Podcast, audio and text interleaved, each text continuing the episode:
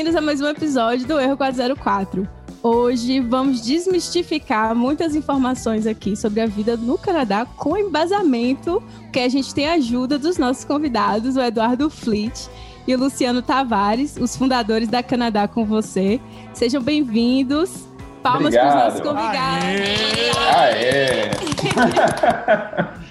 Valeu!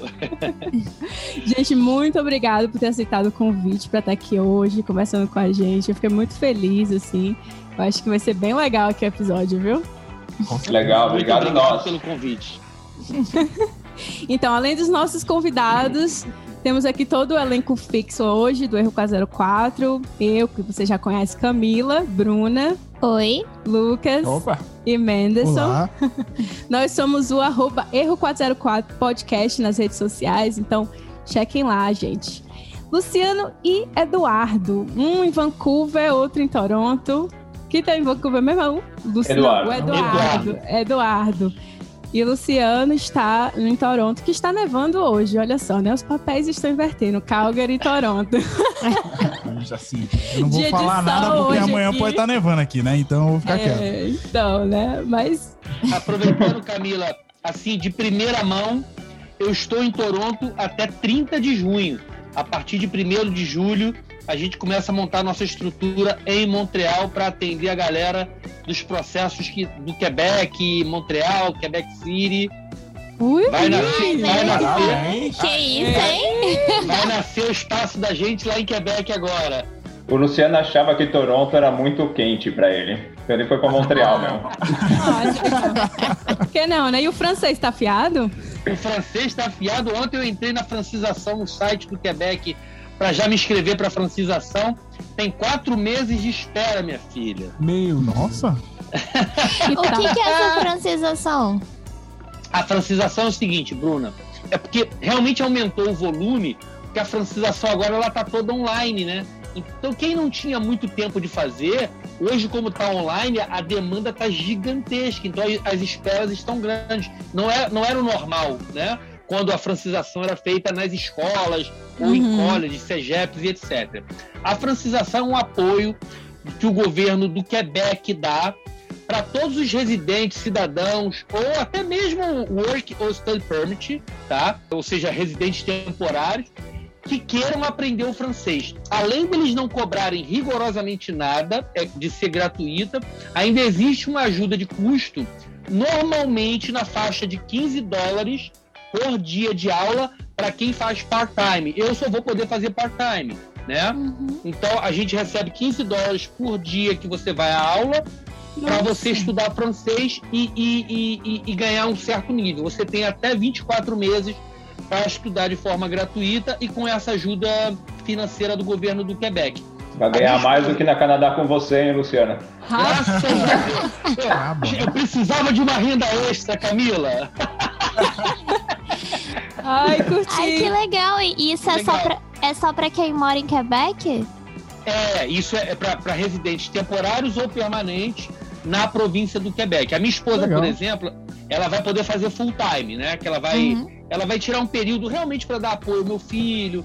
Meu filho está um pouco assustado com francês. Ele tem francês aqui, só que o idioma dele que ele é fluente, que ele foi alfabetizado é o inglês, né? Sim. Então, ela vai ficar um tempo sem trabalhar e como ela vai fazer a francização dela full time, é, e por nós termos um filho de menos de 12 anos, é, esses valores de ajuda mensal podem encostar em 1.200 dólares. Nossa, que incrível! Para ela estudar francês. Ela tá feliz da vida. Vai ficar Gente, cantando. Vai ficar eu quero cantando música. Eu também vou deixar. Mentira, mentira. No Quebec não tem PR. A gente tem que ser PR primeiro. Ah, é, tem que ser PR, né? Não, é verdade, não. Porque Quebec, a gente sempre fala que é um caso à parte, né? Quebec é, é uma, uma província do Congo. É um país, é. é um, Canadá, é um, é um, país dentro do Canadá. Tem, é. tem, muitas coisas que você pode fazer essa leitura, sim, senhora. Exatamente. Então a gente sempre fala aqui do Quebec. Tudo exceto o Quebec. Então a gente sempre faz essa, essa pontuação. Até em contrato de trabalho tem isso. É, tem tudo. Então, assim, Quebec a gente tem que estudar de novo para entender todo o esquema lá, se a gente quiser mudar para lá, né, para essa província. E agora vocês já não mudam mais sozinho, né? Onde for um, vão os quatro, não é isso, gente? Ah. Calma, a gente ainda pode cortar o cordão umbilical. Depende, quem ficar milionário não. primeiro aí pode ajudar a gente. É, sim, é. Se, é. se, for, se for pra viver com amigos milionários, eu vou, gente. É, é interesse. É, mas aí você vai pra Vancouver, né, pô?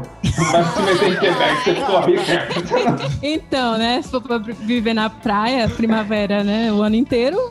Eu acho que só vi vantagens, no caso.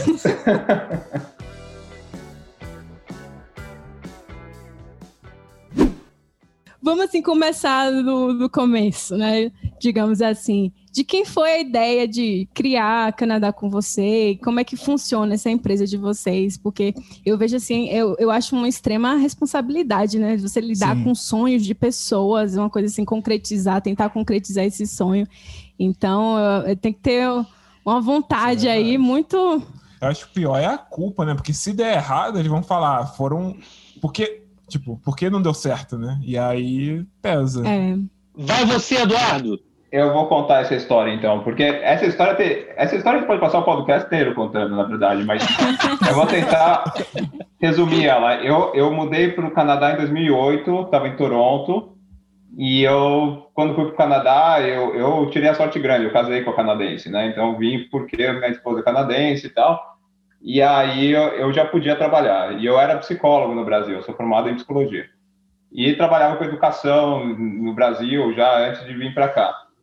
E aí, quando eu cheguei aqui no Canadá em 2008, eu fui tocar a vida e tal, porque ser psicólogo no Canadá é difícil, revalidar o diploma e tal. E eu falei, não, não, esquece esse negócio, como eu tinha direito a trabalhar, eu vou tentar trabalhar, vou ver onde a vida vai me levar. E aí, assim, eu tô, não sei nem por que eu comecei a falar de 2008, né?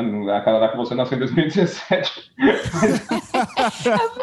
pra gente não, entender um pouco. É, eu entender um pouco do background aí.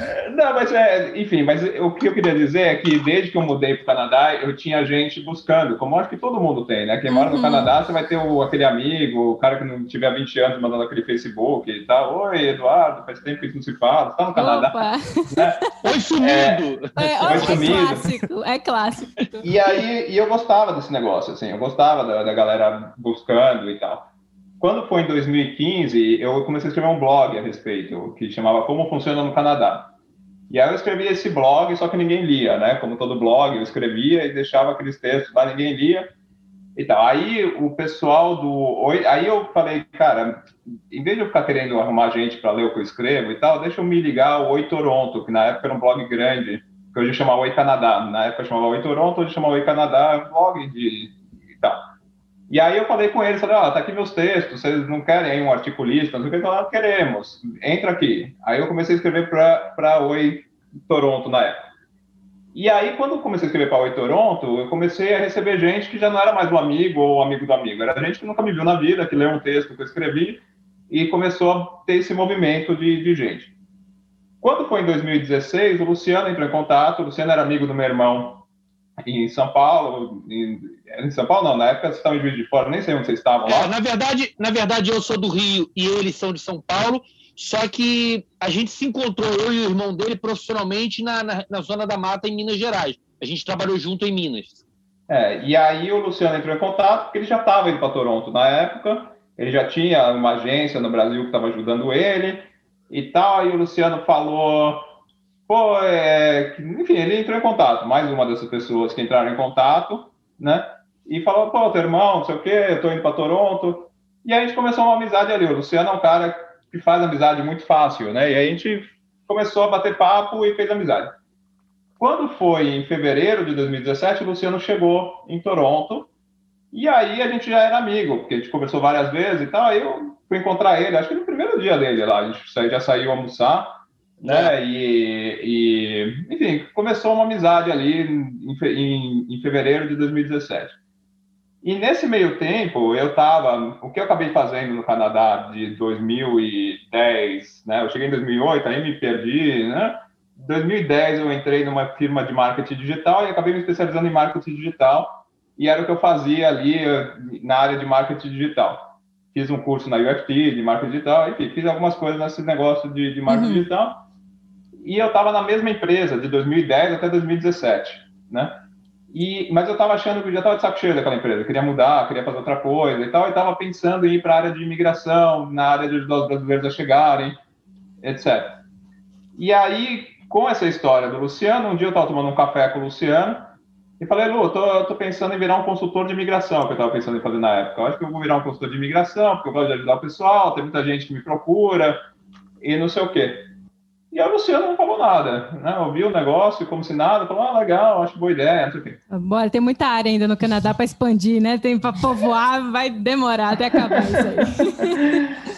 e aí o Luciano, nesse mesmo dia de noite, me mandou uma mensagem falando, ah, eu quero conversar de novo com você, porque eu tenho uma, uma maldade aí, acho que a gente pode fazer um negócio junto, e não sei o quê, eu não sabia do que ele estava falando, falei, tá bom, a gente marcou outro café.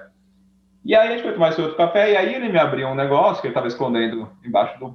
estava escondendo ali, que ele não tinha me contado, que ele já estava querendo abrir uma agência, uma agência aqui, que ia ser uma agência, que ia ser um braço da agência que ajudou ele no, no Brasil. Hum. Que ele já estava em contato com, com o cara que era o dono da agência no Brasil, que o, que o Luciano usou é, já estava lá querendo abrir uma, uma filial no Canadá e ele queria e ele ia vir para cá abrir essa filial.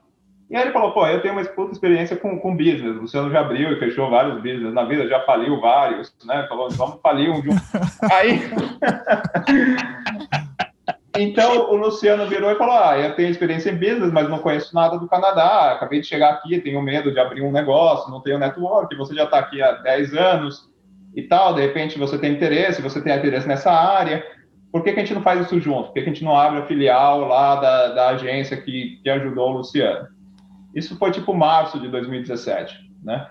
E aí ele falou, e o, e o dono dessa agência está vindo para cá, para o Canadá, é, passar seis meses, né? E ele vai passar seis meses aqui e tal, então ele está chegando e a gente começa a fazer esse negócio junto, você vai conhecer o cara e não sei o quê. Eu falei, ah, tá bom, né? Tudo, até aí estamos todo mundo alinhado. Bom, aí chegou o dono da agência, eu não vou citar o nome da agência, nem ele e tal, mas eu vou falar da história, vou contar a história aqui sem censura. É, fala, que, aqui, ou, aqui, ou só, aqui eles têm que investir. Tem que investir. Sem censura, sem, sem os nomes, mas os detalhes podem ficar completamente à vontade. Eu tá bom. bom, aí então chegou esse dono dessa agência, e aí eu comecei, eu não entendia nada desse negócio, eu era completamente naif, eu realmente só fazia coisa amadoramente, ajudando o pessoal a chegar e tal, mas não tinha os recursos, e não conhecia esse mundo de agências, e de como as coisas funcionam, e etc. E aí o, o, chegou lá o dono dessa agência, o Luciano, e começou esse negócio de vamos abrir a filial aqui, e não sei o quê. E aí eu comecei a entender, comecei a ir nos colleges lá em Toronto, a fazer umas visitas, entender como o negócio funcionava e tal. E esse dono dessa agência estava ficando na casa de uma, de uma mulher que estava fazendo um relacionamento ali em Toronto, né? Tinha ali um, hum. uma amizade colorida ali entre os dois. É, era cliente dele, sei lá qual era a história, mas ele estava morando com uma mulher lá em Toronto. Um certo dia ele me liga, essa foi a primeira, primeira parte mais e quando o negócio me liga um certo dia e fala assim, puta, ô Flit, eu preciso sair daqui. O pessoal me chama de Flit, tá? Com meu sobrenome. é, Flit, eu preciso sair daqui. Aí eu falei, porra, o que que aconteceu? Olha, eu acho que a mulher é puta. Aí eu falei... pera, pera, pera.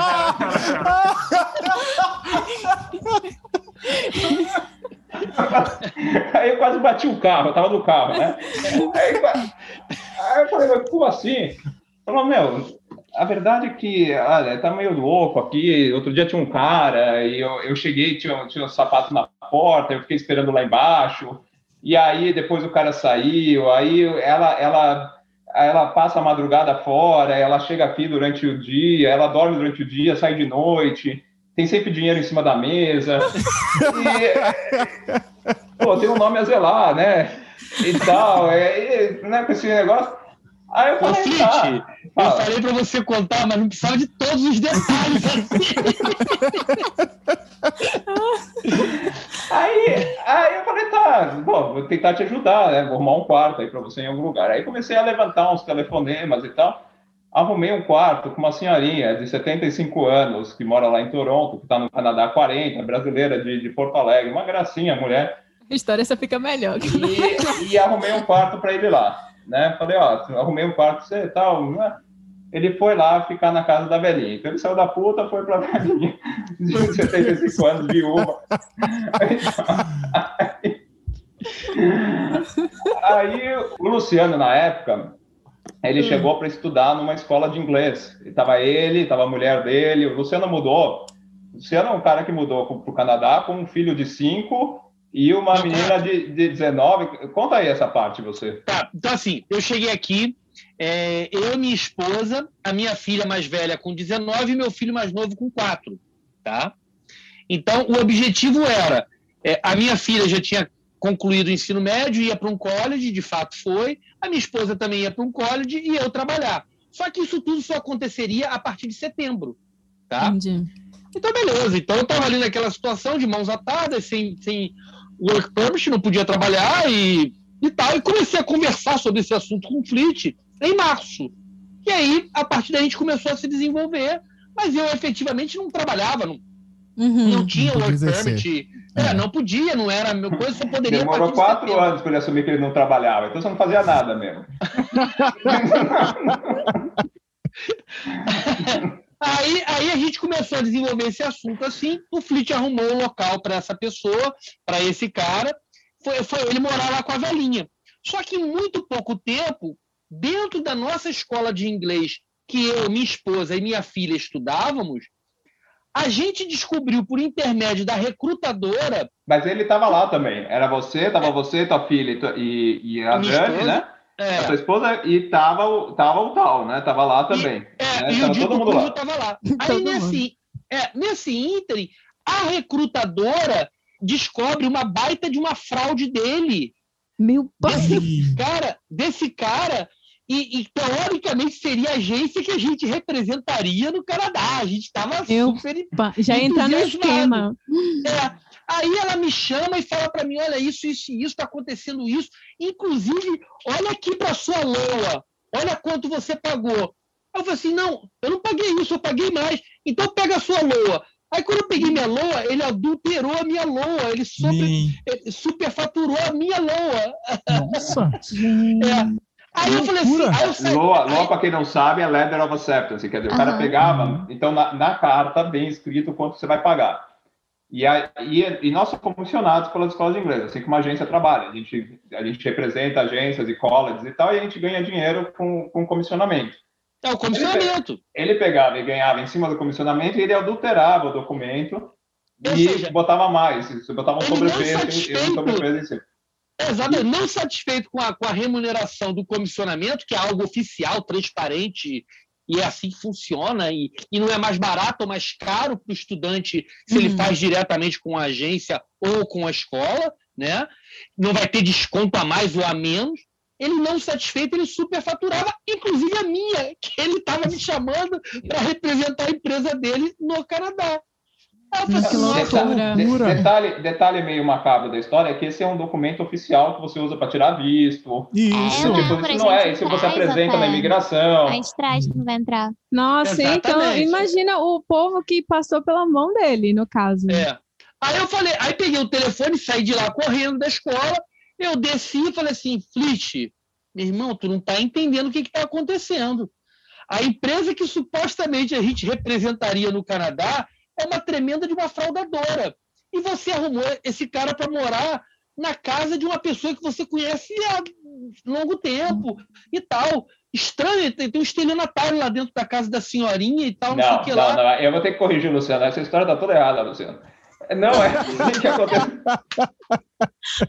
Não é assim que aconteceu, nem fudendo. O que aconteceu foi que o Luciano me liga, ele falou assim: acabei de sair de uma reunião, com o dono da, da escola. Recrutadora. Não, ele tava o dono. O coreano tá dona, louco. A dona. A é. dona. Dona tá louca. Falou é. que vai botar a polícia atrás dele, que ele é um baita de um predador, e é. não sei o quê, e tal. E eu já liguei para ele, aí vem a parte bacana. Eu já liguei para ele e já falei para ele se picar do Canadá, porque a polícia estava atrás dele. O Luciano estava surtado quando ele me ligou. Porque a polícia está atrás dele, porque ele, ele, tinha sido roubado, ele tinha Deus, descoberto. Eles iam passar que... na CBC.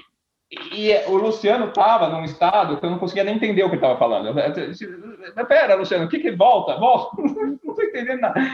E aí o Luciano falando assim, ele, eu já falei para ele que a polícia tá atrás dele, que ele tem que fugir pro Canadá, que senão eu vou pegar ele, que não sei o que, que eu vou pegar, vou enganar, não sei o que. Aí eu falei, mas cara, ele tá na casa da velhinha lá, né? E, e você não pode fazer isso, porque... Tá roubando a velha. E se ele pega agora o cartão de crédito da velhinha e compra uma passagem e se fica. Coitada, velhinha tá Cara, o pior é que isso não seria impossível, né? Não, não seria nada impossível. CSF dirá, o É. cara é profissional. Sim. O cara tremendo de um 71 na casa da velha que eu coloquei, né? E o. tipo, agora vai Presente roubar. grego. Aí lá vai eu. Não, Aí eu calma. Fala. Aí, agora, agora, de- deixa eu fazer um break aqui.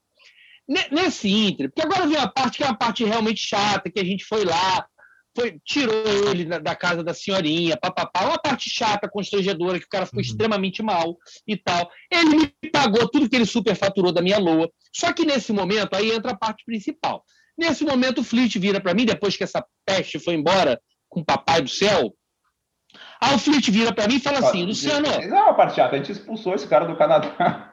a gente expulsou o cara mesmo. Essa- É, a gente, ele não foi, ele não foi assassinado, não, ele só saiu do Canadá. gente? É, Não, fui eu e o Luciano lá. Não, isso tudo aconteceu no mesmo dia. O Luciano me ligou. polícia mesmo. Pera aí, que é, que é boa essa história. O Luciano me ligou, era tipo duas da tarde. Né? Aí eu. Com esse surto todo acontecendo. Aí eu falei, não, gente precisa ir lá tirar o cara da casa dela, né? Não vou deixar o cara lá, mas nem, mas nem a pau, porque eu sabia que tinha um computador na sala, que ele, que ele usava junto com ela. Tinha dois quartos no apartamento e tinha um Nossa, computador na velho. sala. Sou pior. Aí a velha, né? Imagina, a velha deixa senha tudo lá, imagina a velhinha com todos os post-its, né? Aí o... eu falei, cara, não, não, não dá, né? E aí eu, eu liguei para ela e falei, ó, eu tô indo aí, eu contei a história para ela. Ela falou, não, pelo amor de Deus, tira ele da minha casa, não sei o quê. Você, aí, eu, aí falou, tô, tô indo lá limpar o que eu fiz, né? Se eu, se eu pus, eu vou limpar. E aí fui com o Luciano, aí o Luciano falou, eu vou junto, né? Aí, e eu não queria que o Luciano fosse junto, porque eu sabia que o Luciano estava surtado, né? Aí, mas não, eu vou junto, né? Então tá bom, então vou eu junto. Aí foi eu e o Luciano lá. Aí o Luciano queria esganar o cara quando entra. Lógico, Aí eu assim, razão. Luciano, você não vai esganar ninguém, você não, você não vai resolver teu problema com ele hoje, né? Eu fiquei ali de, de, de, de peacemaker, né? E falando assim, a gente sabia que resolver um problema, ele precisa sair daqui, né? Aí o cara assim, mas eu não tenho para onde ir. Eu falei, aí eu, não sei se você lembra disso, Lu, eu falei, eu levei uma lista de hotéis que ele podia ir, eu já liguei para os hotéis antes.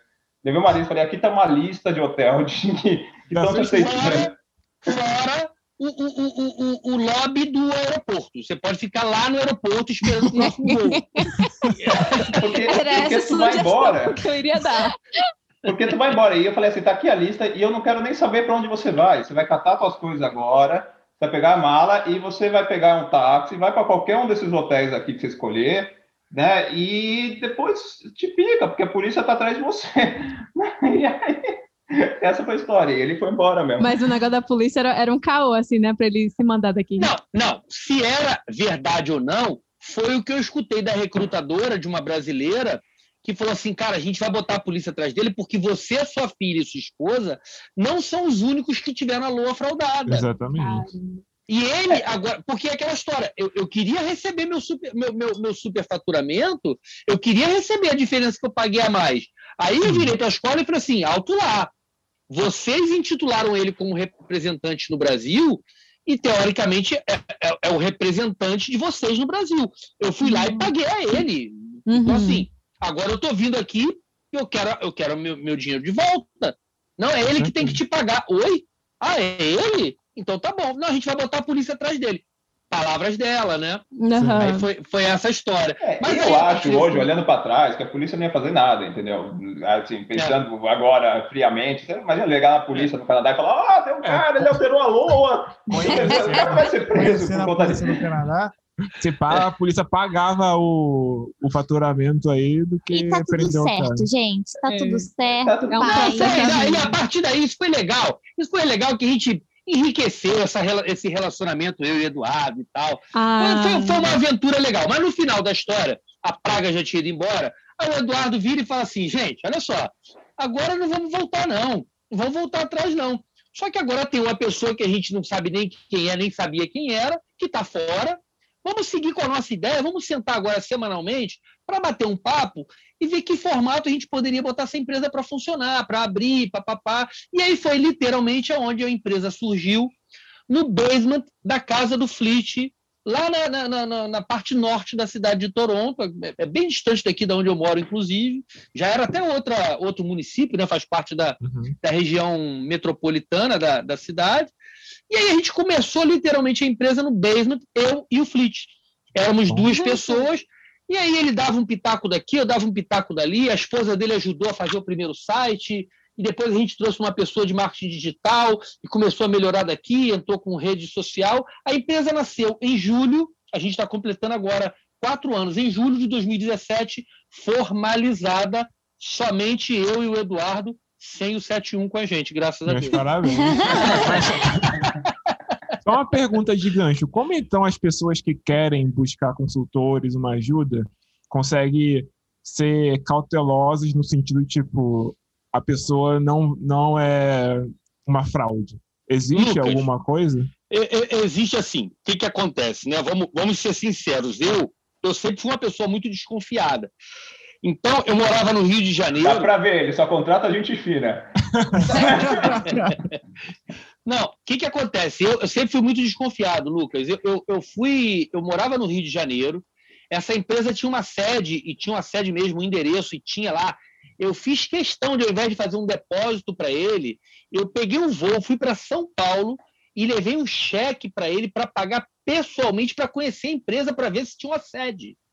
Então, eu particularmente fiz isso. E eu dei o um cheque na mão de uma pessoa e eu vi que tinha uma mesa, que tinha, sabe, tinha um escritório, tinha documentos de, de, de intercâmbio, de cursos, de não sei o que lá. Então, assim, eu acho que, sendo bastante franco, tá? Hoje, você ter uma, uma, uma sede física, propriamente dita, e a gente tinha aqui em Toronto, quando até está aqui a, a foto do, do, do, prédio, está bem aqui a foto do prédio que foi o nosso Ninguém primeiro tá escritório. Ninguém está vendo, um podcast, Luciano. É um podcast para mostrar para eles, filho. É um quadro, é um quadro. Mostrei para eles, Eduardo. Ah, poxa, você já foi mais fofo, Eduardo. Aí, aí o que, que acontece? Então, é, só que hoje as empresas elas estão todas home office. Então, o que, que acontece? Você pega. Hoje, a gente tem um business number, aqui no Canadá. Hoje, hoje ele está até na, na, na, província de British Columbia. Era aqui em Ontário, né? O Fleet levou o business number para lá.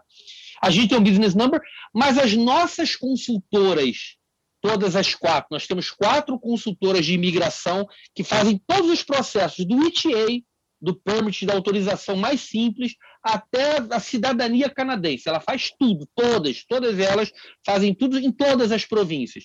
Elas são regulamentadas, você tem aquela matrícula dentro do Conselho dos Consultores e Advogados de Imigração, entende? Você olha hoje o nosso histórico, pô, vai nas nossas redes sociais, a gente nem hater tem, sabe? Então, assim... qual que é a rede social?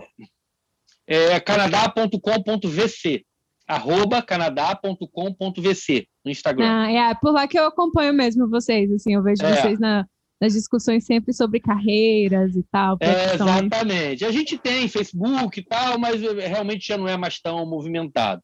Eu sabia e, já, e só assim... perguntei só pro, pro podcast, só para Perfeito. Saber. Bacana, bacana. Então a grande é, realidade... Agora, desculpa, Lu, te interromper, eu sempre te interrompo, não, pode né? Então, não... não, é... pode ir, pode ir. Então, mas respondendo a pergunta do Lucas, é assim, é, é complicado mesmo esse negócio, porque é, é, o consultor de educação, que é o que eu e o Luciano so, somos, né, e tem, a gente tem mais dois dentro da empresa também, é mais três agora, que a Cláudia acabou de começar. A gente tem hoje cinco consultores de, de educação, eu, Luciano e mais três, e, e temos quatro consultoras de imigração. Consultor de imigração, pelo menos, é uma profissão regulamentada, então o cara tem que fazer parte do registro e tal. Não significa que não tem picareta no mercado, tá cheio também, tá? É, regulamentação não, não tira a picaretagem, mas pelo menos você tem a quem recorrer. Se o cara fizer uma picaretagem você, você pode entrar com ele em um processo contra ele no, no conselho de, dos consultores de imigração, não sei o quê. Então existe alguma coisa. Consultor de educação, não. Então, qualquer um hoje pode abrir uma agência, né? Aí, ó, boa ideia, pessoal, abre uma agência. De...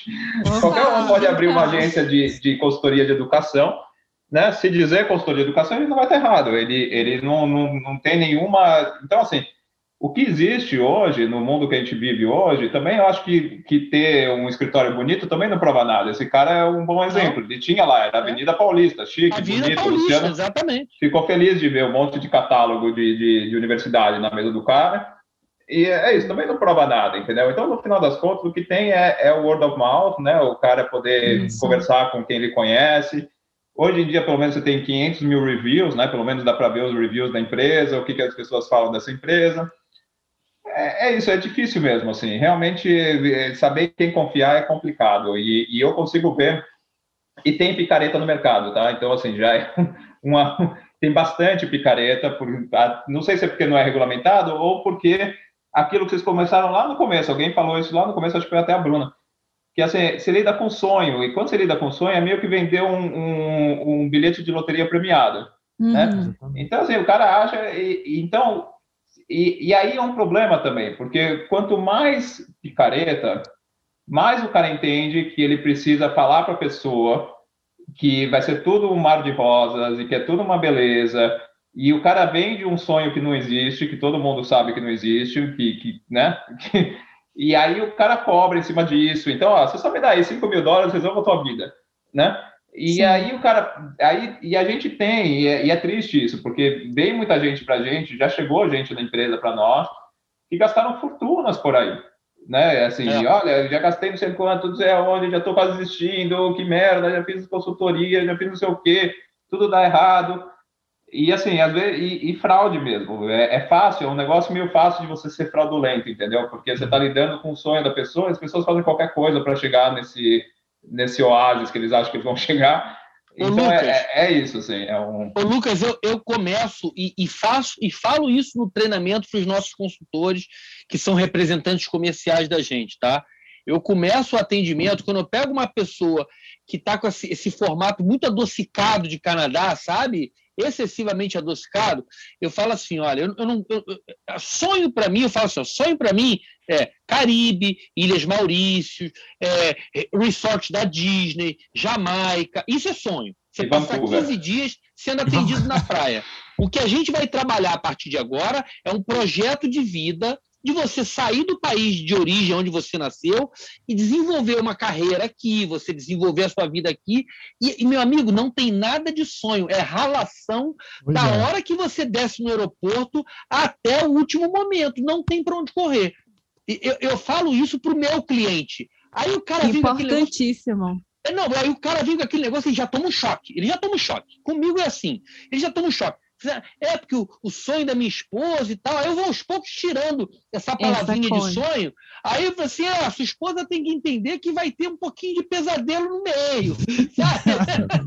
Realidade, né? Não, é. não, não. Eu, eu não vou vender fantasia. Isso aí, se eu fosse vendedor de, de loja, de agência de viagem, tá aqui, fantasia. Sim. Castelo das Princesas da Disney. Ilhas Maurícios, vai com. É sonho puro, é sonho puro. E Ou tem mil manda... exemplos. É Desculpa, eu estou interrompendo todo mundo, mas tem, tem, tem mil exemplos de gente que entra em contato com a gente e aí, às vezes, você fala alguma coisa que não é o que ela quer ouvir, porque as pessoas querem ouvir o caminho fácil, e aí ela vira para você e fala assim: Não, mas eu falei com outro consultor, não é nada disso, é super fácil. A gente fala: Tá bom, vai lá com outro, daqui a seis meses você Fecha com outro, exatamente. Pois é. É isso aí. Eu, eu acho engraçado vocês comentarem isso, porque, na verdade, eu tava procurando uma pessoa assim, porque o que que aconteceu? A nossa história foi mais ou menos assim, a gente já não caiu tanto de paraquedas, porque a gente já tinha feito intercâmbio, e, e a gente também já tinha passado um mês em Vancouver. E quando surgiu a ideia, a gente começou a procurar direto universidade, mestrado e tudo mais.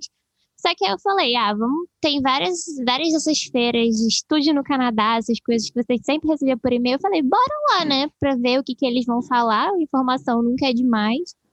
E a gente foi, e eu fiquei assustadíssima, porque era, assim, era isso mesmo. Eles falavam: nossa, o Canadá é maravilhoso, não tem, não tem população, eles querem que as pessoas venham para estudar Canadá lá. procura brasileiros. E, e, o, e, é, e é maravilhoso, a política é estável e não sei o que, tem milhões de oportunidades. E eu virei, a primeira coisa que eu saí, falei pro Lucas, eu Tá, então, agora quem vai me contar a parte ruim, porque não faz sentido. Ô, ô, ô, Bruna, eu até acho o Canadá maravilhoso, eu quero deixar bem claro. Eu só não acho que é um sonho, sabe, de, de, de um resort no Caribe. Não, sim, mas é porque. Agora, eu... comparando com o Rio de Janeiro, gente, eu sou carioca. Os meus últimos cinco governadores estão presos. a gente também. Nós somos também. Exato, mas não é, não é nem questão de não achar que é maravilhoso. Eu também, eu, com todo mundo que, que eu falo, eu também não me arrependo um segundo. Mas acontece que nenhum lugar é só bom. E as pessoas Óbvio. vendem como. Olha só, gente, vai porque tá ali, a porta tá aberta. Eu falei, então, agora a gente tem que começar a procurar e saber por quê.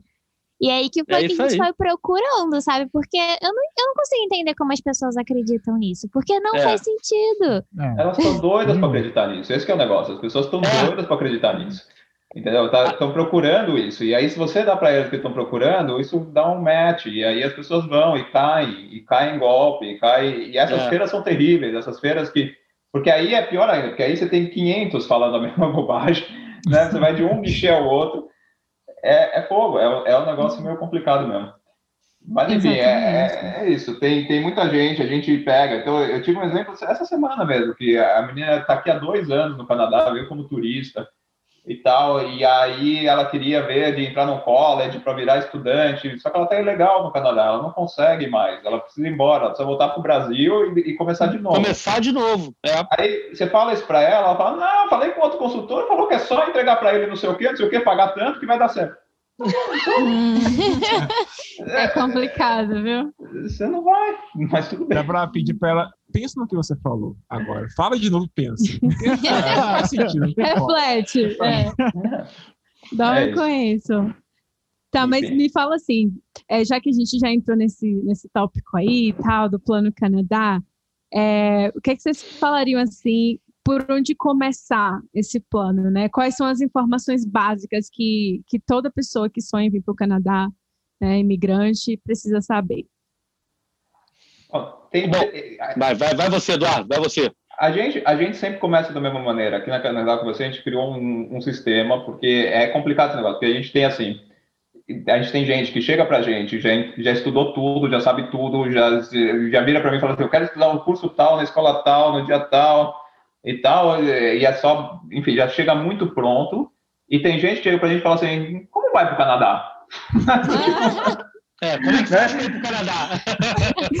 que, que na verdade é a maioria, né? A maioria É. tá, né, é, a gente fala do topo do funil ou tá lá embaixo do funil, né? E, então, essa pessoa do topo do funil tem muito, né? E que é, eu não, é, enfim, não tem problema nenhum. Tem muita gente que entra assim e é, é o começo mesmo. Todo mundo Uhum. começou aí, né? Todo mundo foi topo de funil um dia e foi, e foi indo. É, então, assim, a gente são basicamente são o, o Canadá tem um sistema de pontos, né, para imigrar. É o tal do Express Entry e tal, tem um sistema de pontos. E disso tem três coisas que contam mais dentro do sistema de pontos, né? Tem várias coisas que eles falam, mas tem três coisas que contam mais, que é a formação acadêmica, a formação, a experiência profissional e o conhecimento da língua, né? Essas três coisas é o que que, que bate. Então, o que que é- idade, né?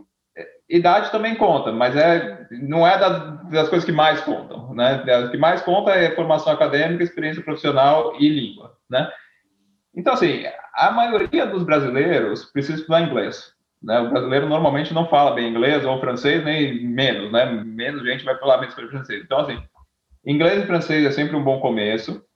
A gente na Canadá com você sempre começa com uma análise de perfil, que é um questionário que a gente manda para a pessoa com 500 questões, inclusive idade, se tem familiar no Canadá, não tem familiar no Canadá, tem e algumas questões que eliminam, do tipo antecedente criminal, tem antecedente criminal, não tem antecedente criminal, é, algumas coisas assim que precisa saber e também se pergunta qual é o nível do inglês, nível de francês, qual a experiência profissional, quantos filhos tem, é um formulário completo e a gente devolve para a pessoa a análise de perfil. A gente chama de análise de perfil porque é isso, né? No final das contas, a gente faz essa, essa primeira qualificação da pessoa, Avaliação.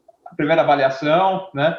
Falando, ó, é, teus pontos fortes são esses, esses, esses, teus pontos fracos são esse, esse, esse. Até para entender um pouco assim, né, do que que, que que vai beneficiar aquela pessoa de fato, né?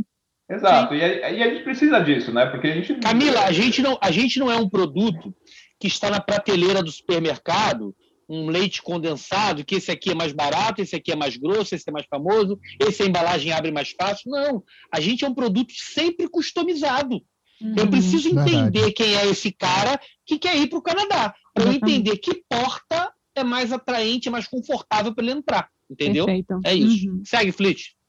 Isso, e aí se a pessoa tem um perfil bacana, né? A pessoa tem uma, uma, uma formação acadêmica legal, tem uma, uma experiência, tem idade, tem inglês e tal, elas vão para a consultoria de imigração.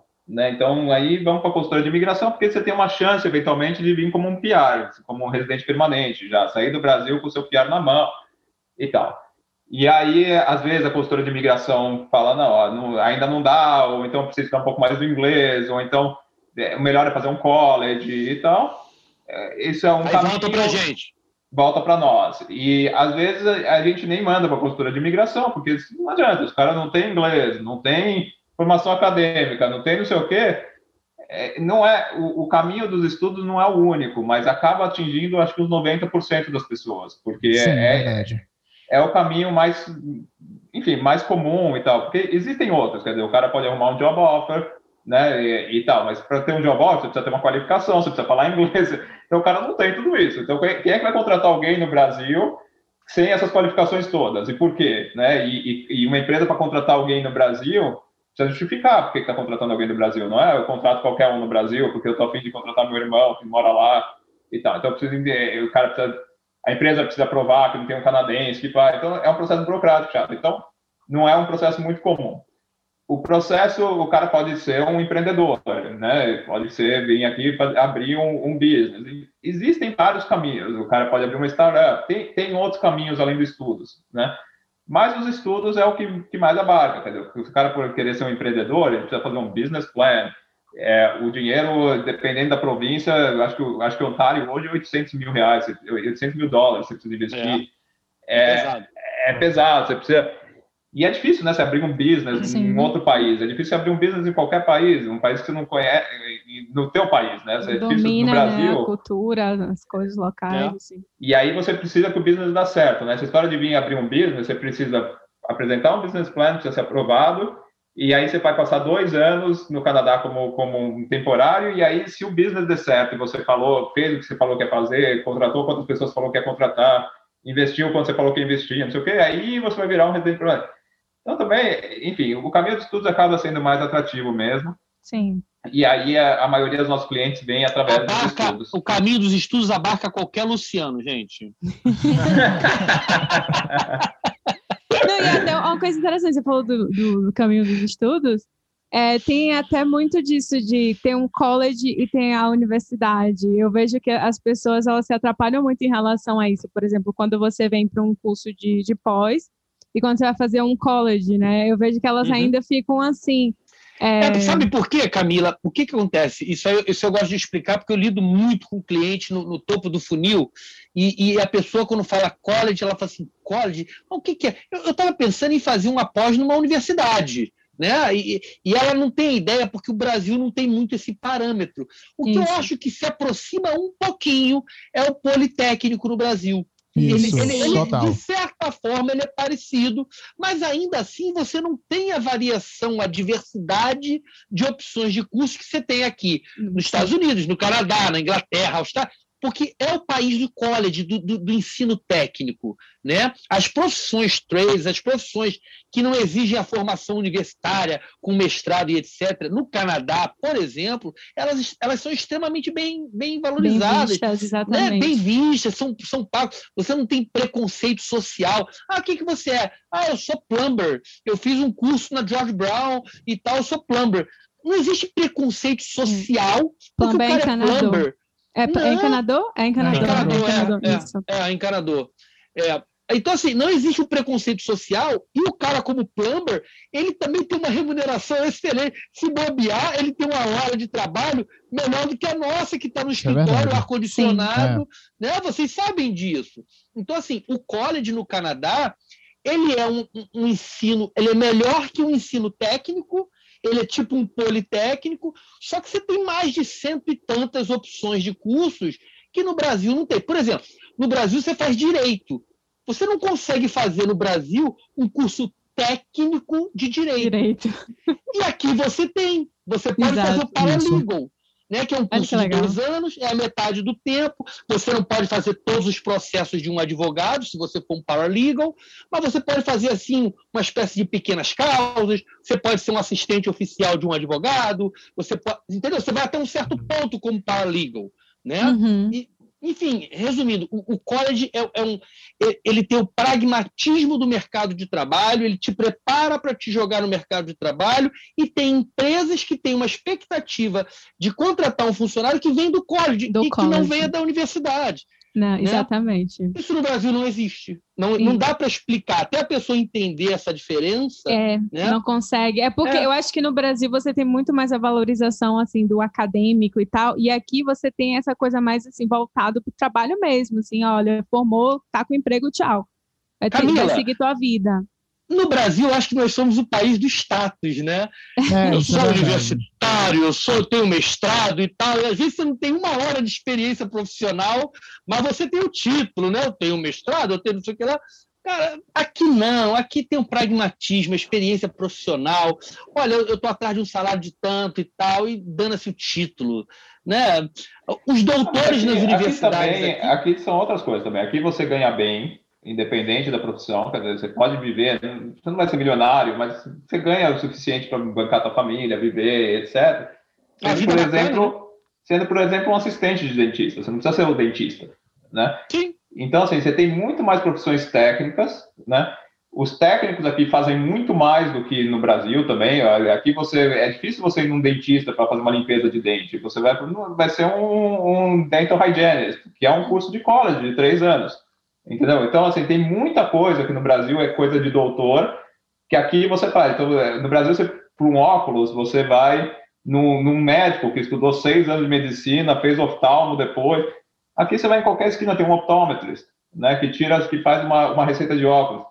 Então, as profissões técnicas existem muito mais, as pessoas fazem muito mais com diploma técnico de curso de dois, três anos, e aí deixa o cara que, que é é oftalmetro, o oftalmo lá e tal, para fazer uma cirurgia de olho. Né? O sonographer, por é, exemplo, a gente está atendendo uma, uma cliente que é médica, e, e aqui você pode fazer um curso de ultrassonografia sem você ser médico. No Brasil, impossível. Isso, é.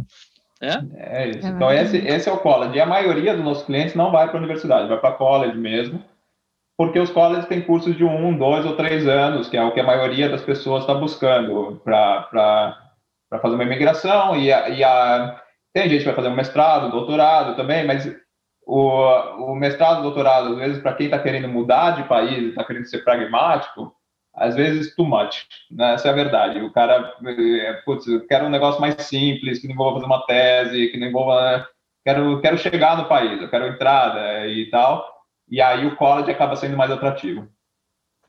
Agora, Luciano Eduardo, é, sobre college, tem como estipular um orçamento médio para um college? Ou depende muito da província, depende muito da, do college? Depende. É. Depende. Hoje, eu ia falar realmente... ao contrário, eu acho que tem como estipular. Adoro que eles estão assim, né? Em agreement. Não, é, é, é, eles... Tem como dizer que não dá, né? Não, Malu, você não acha que você consegue, por província, ter uma boa Sim, ideia do. É, é, depende da província, exatamente. Tem província que realmente. Eu não sei, acho que elas, às vezes elas são mais agressivas. Por exemplo, a, a província do Quebec hoje. A província do Quebec hoje, em termos de college, lá eles chamam de CEGEP, né? Eles estão mais agressivos, sabe? Em termos de preço. Então, ah, eles estão oferecendo condições mais agressivas comercialmente. Né? Você vai para British Columbia, você acha algumas boas promoções. O Fleet, por exemplo, tem a província de British Columbia melhor mapeada que eu. Então, por exemplo, quando eu estou com um cliente de British Columbia, que ele quer ir para Vancouver, para a região metropolitana de Vancouver, eu normalmente recorro a ele. Olha, tem uma, tem uma opção aqui muito bacana, tem um achado aqui, aqui assim. Aqui em Vancouver é gozado. Você tem alguns cursos dentro do college que são bem mais baratos do que os outros é. cursos dentro do próprio college. Então, você tem uns é. hidden gems, assim, que você acha é. umas coisas... Uh... Isso, isso, não acontece aqui em Ontário, por exemplo. Isso não acontece em Ontário. Normalmente, você vai dentro do college, é aquela 15,288, 14,800, e nos- fica tudo ali entre 15 e 15,500, sabe? Tá tudo mais ou menos ali. Em Vancouver, por exemplo, tem essa característica. Eventualmente ele me aparece com um preço sensacional e outros custos 17 mil por ano. Nossa! Caramba! É, é, sabe? Então é, É, isso. aqui é, tem isso. dá- mas, assim, as províncias mais- mas- Como província é mais em conta, né? Você tem as do Atlântico são mais baratas, né? Ficam ali na faixa de 10 mil um college. É, Quebec tem algumas coisas muito interessantes, porque Quebec tem uma peculiaridade em Quebec, né? Que Quebec, o college privado, ele, ele também dá o PGWP, né? Vocês sabem do que eu estou falando e tal, dá o Sim. pós-graduação. Que é, o- é uma permissão de trabalho, é só para os ouvintes que não sabem o que é uma permissão de trabalho para quem estuda, assim, logo depois você Pra quem aplica. já se forma, é. Isso, isso, de para depois se formar. Isso. Então, Quebec acaba tendo umas coisas bem interessantes, porque os colleges Sim. privados normalmente são mais baratos, né? Então, Quebec tem coisas mais interessantes. Ontário fica bem na média mesmo, como o Luciano colocou, uns 15 mil por ano. Aqui em British Columbia e tal, são mais caros, de, de 15 a 20, mas aí você tem esses cursos, de repente você acha um curso de 10 por ano, 11, 12, é possível também. Enfim, Calgary, eh, Alberta fica nessa faixa de 15 também, parecido com Ontário. É, é isso, assim, fica nesse, nesse meio termo, né? mais ou menos isso. Então, hoje a melhor cidade, assim, para se morar no Canadá, uma- a melhor província é Quebec, resumindo. Que isso, Não, cara? Tu mora em Calgary, não- defende Calgary, pelo não. amor de Deus. Não, não dá, não, não dá para falar isso porque assim, né? Porque você tem boas opções de preço? Tem. Você tem um custo de vida barato, mas Calgary também tem um custo de moradia comparado a Vancouver e, e a Toronto sensacional também. Eu é cheguei a verdade. É, pesquisar já, já Calgary. escutei, já escutei É. isso também. Eu, eu cheguei a pesquisar Calgary para quando, eu- quando ainda, não, ainda não tinha vindo. Foi uma, foi uma cidade que eu pesquisei. Mas Montreal é a segunda maior cidade do Canadá, né? Então você tem assim, isso é, isso é interessante. Você tem um custo bastante razoável de moradia. Agora, o Quebec você tem que entender que tem regras à parte, que tem peculiaridades. Não existe nenhum programa provincial de imigração no Quebec que não te exija o francês, né? Então assim, tem um lado bom? Tem, mas tem, tem as dificuldades também, né? E A aí, gente e aí, não tá- a e aí que tá a beleza do negócio. A gente também não vende Quebec como fantasia, como sonho, entende? É. Tem, Sim. né? Por aí. E essa, e essa é a beleza do negócio, quer dizer, a gente vai ser sempre um consultor, sempre tentar entender o que a pessoa está buscando e tal, e não tem um lugar que é o lugar para todo mundo. É. Ó, é, é esse aqui, vai para Quebec, é lá que você quer ir, é lá que você vai, é lá que é bom. tipo, não existe, a gente ah, É. o que você gosta, né? Tem gente que não. É, Tem, tem, tem todo tipo de cliente, eu descobri isso também, tem to- todo tipo de perfil. Tem gente que o mais importante para ele é estar no lugar mais quente possível, então seu lugar é Vancouver. Tem gente que a coisa mais importante do mundo é estar no lugar onde ele vai ter oportunidade de trabalho, e aí vai depender o que, que ele faz e o que que. né? Tem gente que o mais importante é ter alguma coisa que cava dentro do bolso dele, e aí o, o melhor é nos lugares mais baratos. Enfim, cada um tem o seu, seu negócio, e aí você tem um leque gigantesco de colleges e você tem um leque gigantesco de, de geografia mesmo. O Canadá é gigantesco, Uhum. você tem cidades grandes, É. tem cidades pequenas, cidades médias, cidades na fronteira, cidades mais para cima, mais para baixo. Então, assim, você tem 1.500 possibilidades e precisa entender o que a pessoa está buscando e oferecer para ela aquilo que faz sentido. Camila e, e Anderson, é sempre muito customizado. É, né? É sempre. Sempre. Sempre. É inevitável, é isso mesmo. E voltando um pouco no que a gente perguntou no início. Acontece muito dos de, mesmo depois de toda essa customização e conversa com o cliente, eles, eles irem para a província, não gostarem, falarem, não, não era nada disso que você falou para mim. Cara, eu, eu- eu particularmente nunca tive isso. Eu- a gente está com um casal agora, inclusive um casal de filhos de amigos meus do Rio de Janeiro, que eles vieram para Toronto, mas não que eles tenham se decepcionado com Toronto, nada disso, mas do tipo assim, eles vieram para Toronto, mas eles sempre foram muito cariocões e, e- e- e eles sempre tiveram aquela coisa da praia, do Praia. esporte, Ah, Eu sabia que ele ia falar isso. é, do esporte outside, sabe? Aham. Então, e- eles estão conversando agora com o Eduardo, e Já o Eduardo fizeram. acabou que está fazendo essa transição, né? Estão vindo para cá, estão vindo para Vancouver. Agora em pra setembro ela Vancouver. está tá continuando o college dela em, em, em Vancouver, está saindo. Mas não a situação Foi. assim, ah, odiei Toronto. Não, não foi nada disso. Ela tá super legal Eles aqui. passaram dois anos aí em Toronto. É quase Já isso já, né? Já estão, É. porque fizeram PEP, fizeram. Eles tá, chegaram antes da pandemia, estão fazendo. tá no Sim. college e tal, e É. agora vai continuar o college aqui em Vancouver. É, exatamente. Mas, é- mas isso é raro. Isso é raro.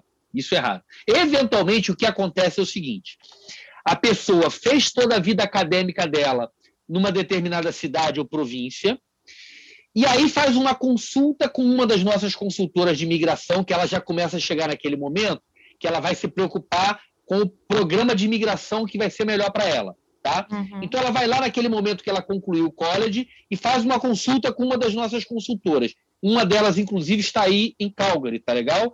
É a Ariane, tá? Manda um beijinho para a Ariane Ah, aí. eu acho que eu conheço. É, ela é uma das nossas consultoras de imigração.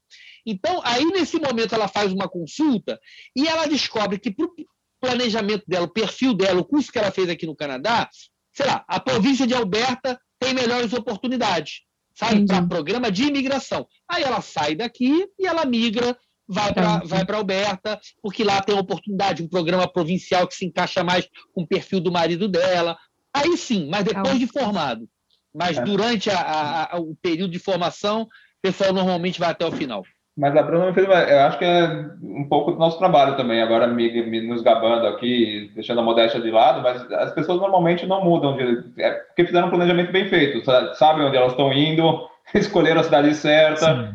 Então é raro a gente ter gente que tem esse casal mesmo que o Luciano levantou, mas é raro ter gente que não, não gostou da escolha, assim, que, que deu errado e tal. Não nesse sentido não acontece, não. A gente já teve de tudo, a gente já teve cliente que voltou e tal, o plano deu errado por mil motivos. A gente teve cliente que veio para cá e deixou a mulher lá porque ia trazer a mulher depois, a mulher arrumou outro cara no Brasil e teve que voltar correndo, a gente já teve de tudo. Mas, mas, mas isso não, assim. É, é verdade, é verdade. É, Aqui, aqui também a gente ficou distante um tempo. Eu vim primeiro, então ficou ah, esse relacionamento aí a longa distância, mas deu não certo. a Voltei. ninguém.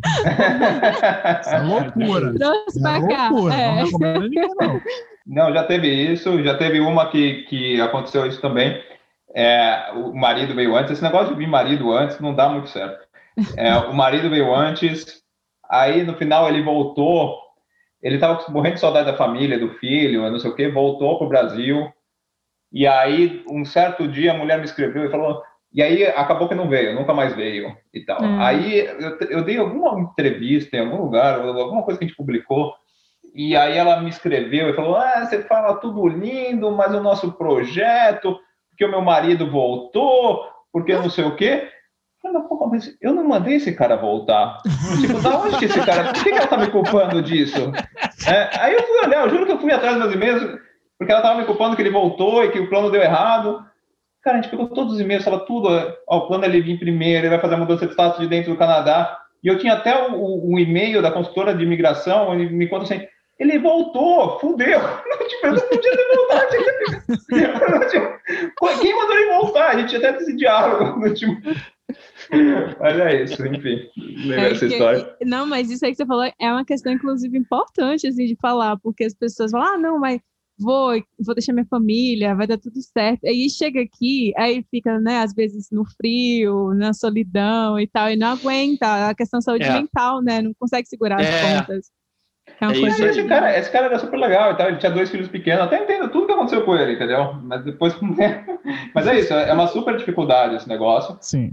Não tem acontecido mais muito por conta da pandemia, né? Porque agora, Hum. com a pandemia, o pessoal está fazendo. Porque muita gente vinha para fazer isso porque vinha fazer o PEPOI no, no, no, Canadá, né? O PEPOI é aquele curso de inglês que prepara para o college ou para a universidade depois. Quando o cara vinha fazer o PEPOI aqui, que ele vinha estudar inglês primeiro, não podia trabalhar, não pode trabalhar enquanto você faz o PEPOI, né? E você. Então, muita gente, pra, por conta de, de custo e tal, não vinha com família, com mulher e tal, porque ele ia vir fazer o PEPOI primeiro. Né? Então, essa era a grande sacada. Hoje, com a pandemia, o PEPOI está online, então isso não faz mais sentido. As pessoas estão fazendo o PEPOI no Brasil. Né? Então, essa situação a gente não está tendo, já faz um, um ano e meio desde que veio a pandemia, né? porque o, com o PEPOI online não faz sentido fazer isso. De certa forma, tá até facilitando, né, essa parte aí. É. E outra Ah. coisa, e mais barato, né, Camila? Sim, online, Sim. né, É, acaba barato. gastando, É, assim. Se falou É, inicial, que você não pode trabalhar, só pode estudar, né, E o inglês. custo da residência, né, pra morar e tudo. Não é, É, isso. exatamente. Sem Não, e o PEP era um troço caro, era mil dólares por mês, pra só de, de tuition do PEP. Nossa, né? E, aí você tinha ainda que bancar o resto, né? Passagem, acomodação, seguro de saúde, visto. E, e agora você faz online da tua casa, por metade desse preço, você tem escolas super boas, né? Então, é essa para o nosso mercado, né? A pandemia foi uma, uma merda, né? A gente pode falar palavrão, a gente combinou isso. Isso aí. A pandemia foi uma merda. Mas esse negócio do Pathway Online foi uma benção para nós. Sim. É, porque ah, eu acho que é o seguinte, né, Eduardo, e a gente também, né, não só as escolas ou universidades, colleges, eu acho que todos tiveram que se reinventar, sabe, querido? Uhum. É, essa é uma realidade. E as escolas de inglês, eu acho que elas foram muito bem, mas muito bem nessa história de se repaginar, de se reinventar. Eu acho que eles, eles pegaram. Tanto é que a gente tem escolas hoje, as mais tradicionais no Canadá, assim, ó, pode acabar a pandemia à vontade, os alunos podem voltar para cá para vir fazer summer camp, winter camp, que o inglês online nunca mais sai do nossa, da nossa grade, do nosso menu. Olha que legal. É. Né? E a gente postou isso essa semana, que eu achei Fica que eu acho que é um, eu acho que é um negócio muito legal que vai acontecer daqui para frente, que é o intercâmbio pós-pandemia. Né? O que, que vai ser do mundo depois da- desse mundo de intercâmbio depois da pandemia? E eu acho que vai mudar completamente, porque um problema muito sério que tinha com o intercâmbio, aí eu estou falando do intercâmbio aquele do, do mês, o cara veio aqui visitar um mês de, de inglês intensivo, né? Dois meses e tal, e voltar para o Brasil. E aí o que sempre aconteceu? O cara vinha para cá, tudo lindo e maravilhoso, passa um mês aqui, volta para o Brasil, acabou, filho. Daqui a seis meses perdeu tudo, porque ele estudou numa escola que tem uma outra metodologia, que, que tem um lance aqui e tal, e muitas vezes nem continuava, né, no Brasil. Volta para o Brasil, não esquece, não fala mais inglês. Então, Uhum. a ideia era vir aqui dar um boost e tal, o cara deu o boost, mas voltou para o Brasil e acabou. Voltou para. Agora, o que, que vai acontecer? O que, já, que eu acho que vai começar a acontecer, que ainda não aconteceu por conta da, da abertura, mas o cara vai fazer inglês online no Brasil, na escola que ele vai fazer o intercâmbio depois, com a mesma metodologia, etc. E ele vai depois voltar para o Brasil e continuar fazendo inglês online na mesma escola que ele fez o intercâmbio, Verdade. né? com, com o mesmo material, com o mesmo professor. Ou Então, seja, então- se esse guri, dos seus 15, 16 anos, lá na frente resolver vir para cá fazer o college de universidade aqui, ele resolveu o inglês dele com professor nativo, estudantes estrangeiros, a curva de aprendizado é infinitamente mais é. rápido. É óbvio, é outro, outro padrão. Não falando mal das escolas brasileiras, tem ótimas escolas no Brasil, né? Mas essa história do professor nativo e você ter uma série de estudantes estrangeiros numa sala de aula online ou até presencial, isso é importante, né? Isso mexe. Total. diferença. Isso Total. mexe na curva de aprendizado, né, gente? Sim. Ah, Você sabe que o inglês online, a gente tem escola que está com preço competitivo em reais. Assim, a gente tem Ah. escola que o cara estuda por 100 dólares por mês, estuda uma hora por dia, 5 horas por semana, por 100 dólares por mês. Isso dá 450 reais. Tem escola no Brasil que custa muito mais do que. Escola no Brasil, a escola ruim no Brasil, tem escola, tem escola boa, como você falou, mas a maioria é uma merda, né? Escola ruim no Brasil, aquela da vida, não sei o quê, são Não dá 200, nome, 300 gente. reais. O, o editor corta. o Daqui a pouco, assim. é, daqui a pouco a empresa Ok, estava ele vai me processar? para fazer uma parceria. Lá em aí- Câmara Vai não me processar. não. Ele fala. é, não, o Flit fala mais que a minha mãe, meu Deus do céu. Aí vai falando o nome da empresa. Eu tava com medo daquela hora dele soltar o nome daquela agência, o nome do cara. Eu, eu fico- Não, aquele cara, ele ia me processar, mas tá mais, eu tenho outras coisas para se preocupar. É, é, inclusive, contratar um professor decente de inglês, pra falar. É, não, os caras cobram 300 reais por mês para o cara estudar duas vezes por semana, É entendeu? caro. É, é, É muito tipo, caro. É verdade, é até insano isso mais, aí, velho. Mais? É, é, é, eu fiz espanhol lá, eu entrei na prim- no primeiro ano foi ok, no segundo eu me revoltei, porque eles queriam cobrar mil, mil reais no, no livrinho, caso que a caneta lia. Não, eu exato. falei, eu é- não, vou, eu não pago mil reais no livro de engenharia, eu não vou pagar mil reais no livro de, de, de espanhol, Espanhol. nem, nem fudendo. É, aí eu é- saí é de cair da bunda. Eu tava falando com uma mulher que tá fazendo essa escola, que eu não vou citar nomes. E Por favor. foi- que, que- que queria comprar o inglês com a gente, né? E aí eu falei, pô, por que você não compra? Você paga? Aí eu perguntei, quanto você paga e tal? Ela falou, ah, eu pago isso, 300, 400, sei lá quanto ela pagar. Aí eu falei, mas por que você não sai? Eu tenho o mesmo preço aqui. Não, mas eu paguei 900 só de material, agora eu preciso fazer lá. Então esse é o jeito que eles O seguram. material é bizarro, eu loucura. não entendo. É. É. Logo hoje a internet aí, tudo disponível também, gente, que ajuda É. tanto, tanto material. Ai, E, Exatamente. e era isso que eu queria perguntar para vocês. Acho que vocês até responderam, porque uma coisa que eu, eu, eu entendo esse ponto positivo da pandemia, mas eu também vi e vivi, né, muita gente frustrada, porque a gente estava aqui, metade do nosso curso foi presencial e metade foi à distância. É, isso foi E ruim, né, Bruna? É, e aí a gente pagou o mesmo preço de tuition, sabe? E aí, Jura? inclusive, teve aumento.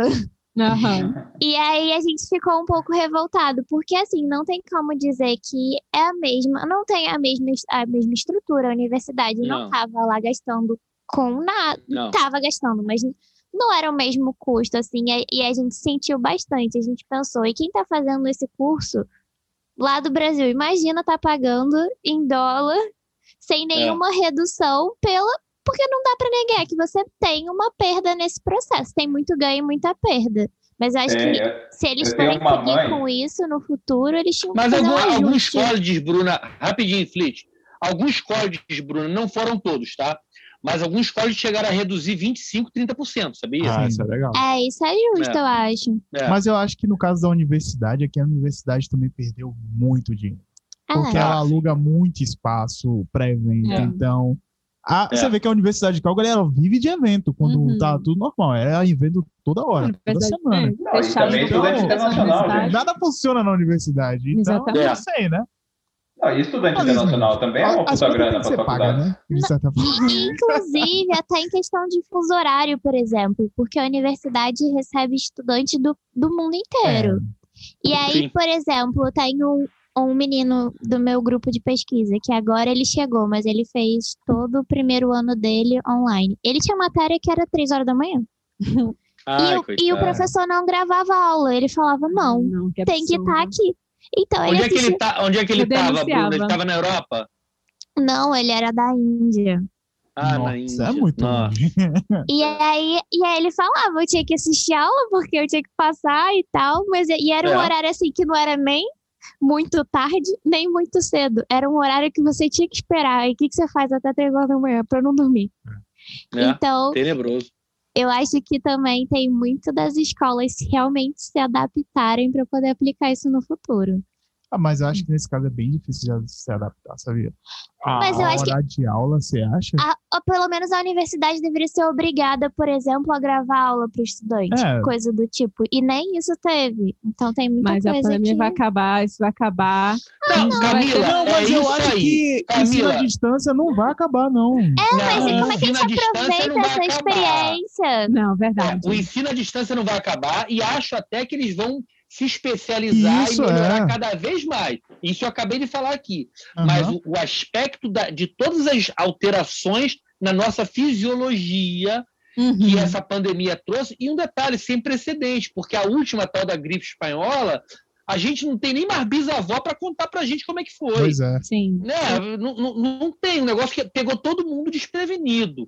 Todo mundo, de alguma forma, sentiu, ficou ruim, ficou mal, ficou de alguma forma, né? Sim. Pegou todo mundo, de certa forma, desprevenido. O, o Eduardo, o Eduardo estava no Brasil, a gente tinha acabado de montar um escritório na Faria Lima, né, Eduardo? Nossa. Que chique! Ó, Na Faria. Lima, ele um pouca escritório. coisa. Ele Gente. montou, um- ele montou um escritório cheio de móvel bonito, exclusivo, e, e- e ferrou a conta da empresa. Ali foi, foi, foi terrível.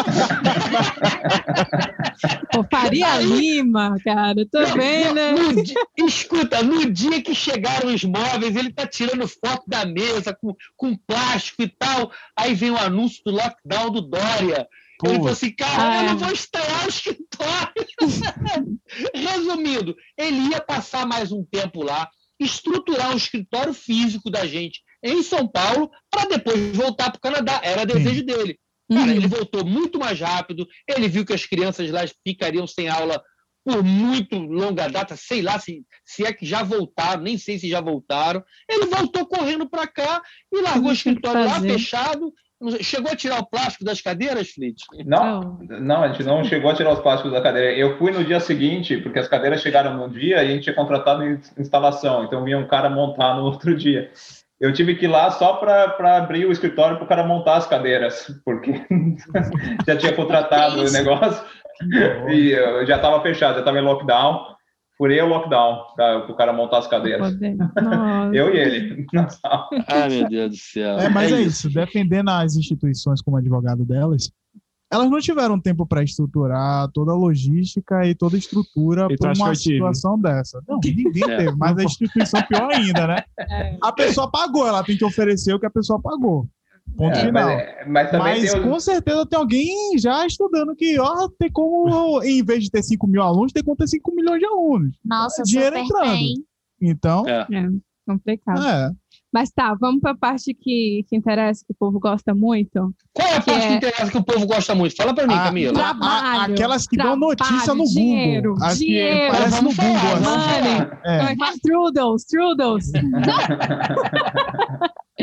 que são as profissões. Então, quais são as profissões em alta aqui no Canadá. Que a gente lê aquele negócio, aquela manchete de sempre. Ah, Canadá precisa de disso. Aí, aí tem a lista. Aí, é, é, é, no, começo, no começo assim, agora, eu fico parada. Quando, agora quem vai falar a marca sou eu. Quando aparece na Veja, na Isto É, Correio Brasiliense, o Canadá precisa de brasileiros, os primeiros 200 profissionais de TI que ligar, entrar em contato, que não sei o que, estão empregados. Meu irmão, as pessoas leem aquilo elas acham que quando descer no aeroporto tem um tapete vermelho. Você, engenharia, pra cá.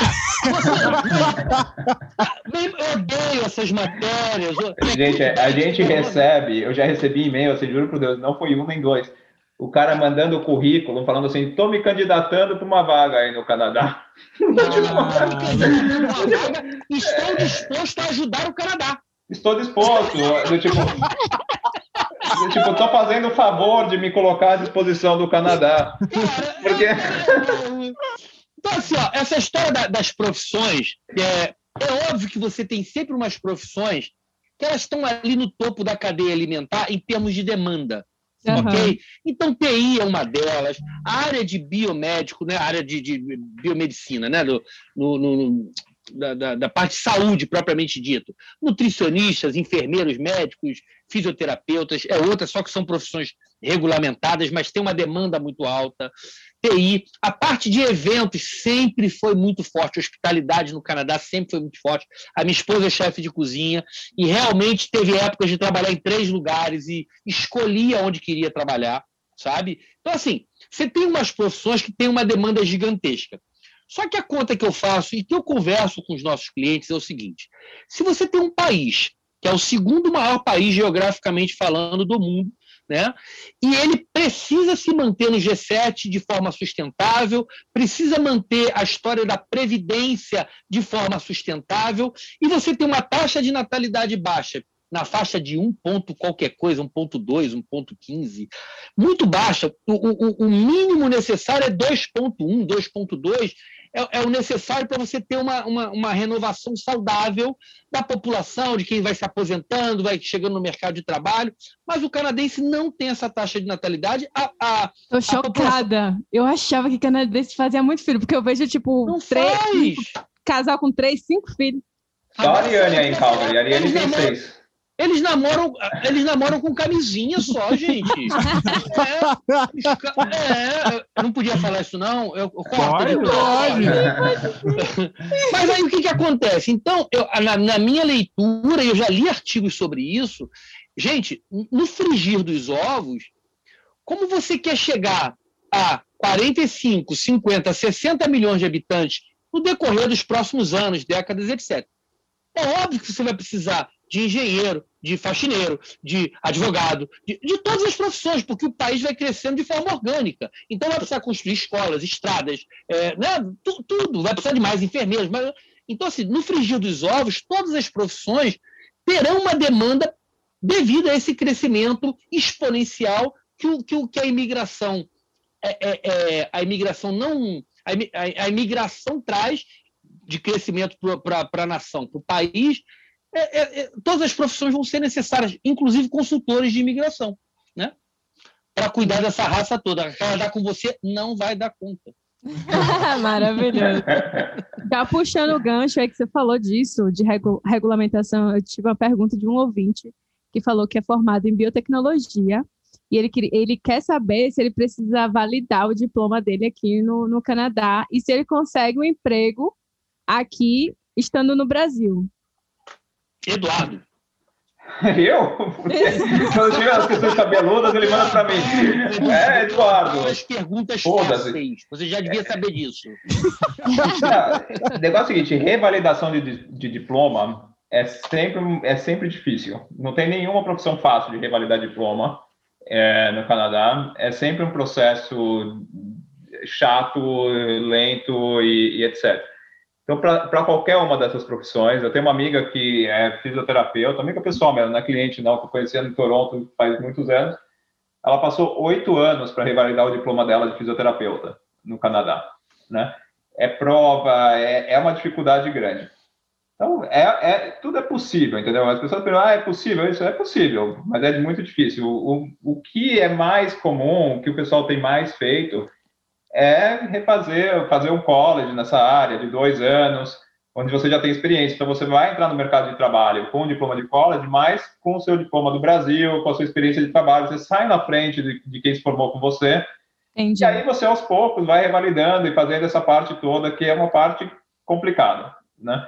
E também, e, e, e, como vai chegar também, né? Porque tem essa outra questão, porque para muitas profissões você precisa estar no Canadá e fazer prova, etc. Mas se você não tem o visto, né? se você não pode trabalhar, então como é que você faz, né? Essa, uhum. essa mulher que eu tô com, essa minha amiga aqui, que eu tô falando da, de, de fisioterapia, o, o, tinha o visto de trabalho, porque o marido trabalhava, porque não sei o quê. Então, ela pode vir para o Canadá e, e poder trabalhar e poder fazer as coisas aqui aos poucos mas quem está no Brasil e, e, tal, você não, não tem como fazer, entendeu? Porque você precisa estar tá aqui, você precisa fazer a prova, mas você não você não está, você não tem o visto de trabalho. Então, o college te dá isso, né? Te dá essa entrada para você entrar, poder ter um visto de trabalho, poder chegar, poder começar a fazer sua revalidação de diploma. Então, esse é o caminho que a maioria das pessoas que vão revalidar acabam fazendo. Vem pelo, pelo college primeiro, nem que seja alguma coisa mais simples do que você já está formado e tal, para dar esse start, dar essa porta de entrada.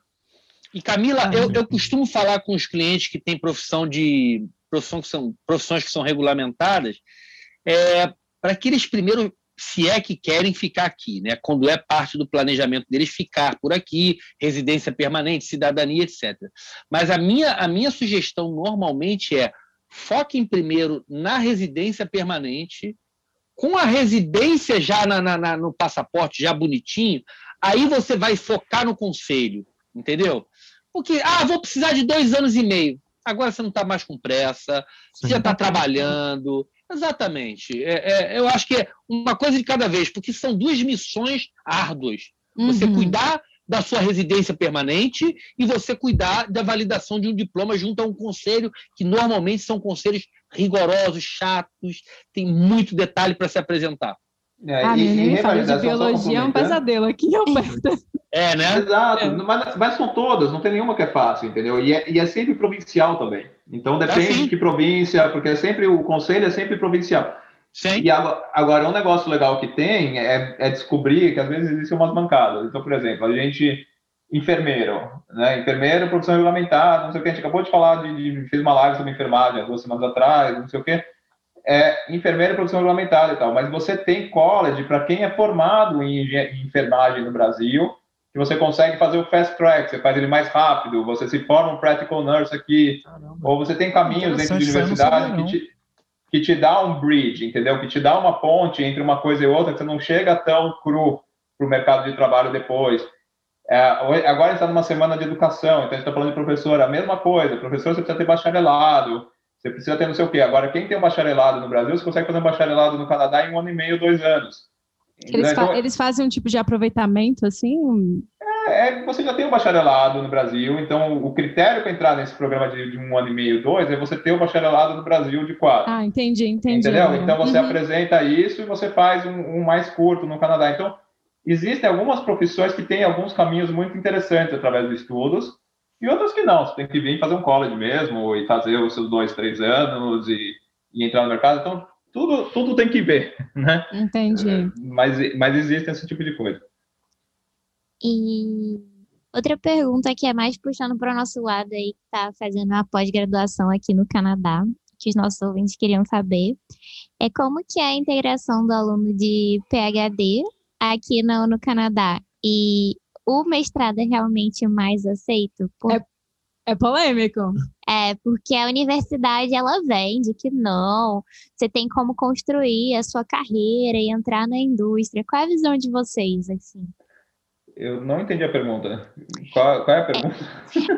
A visão de tem, tem lugar no mercado de trabalho para os alunos de doutorado e mestrado que estão se formando aqui no Canadá e que querem sair da academia para a indústria?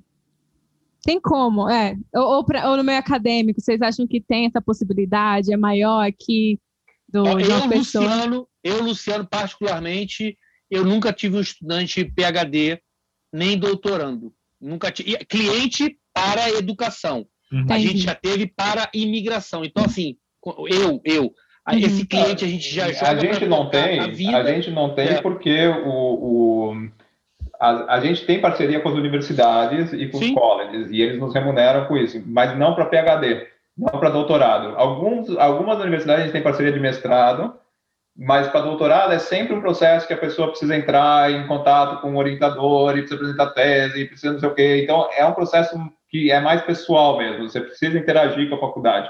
Então, não, você- a, eles, a gente não tem parceria com nenhuma instituição na área de doutorado, né? Uhum.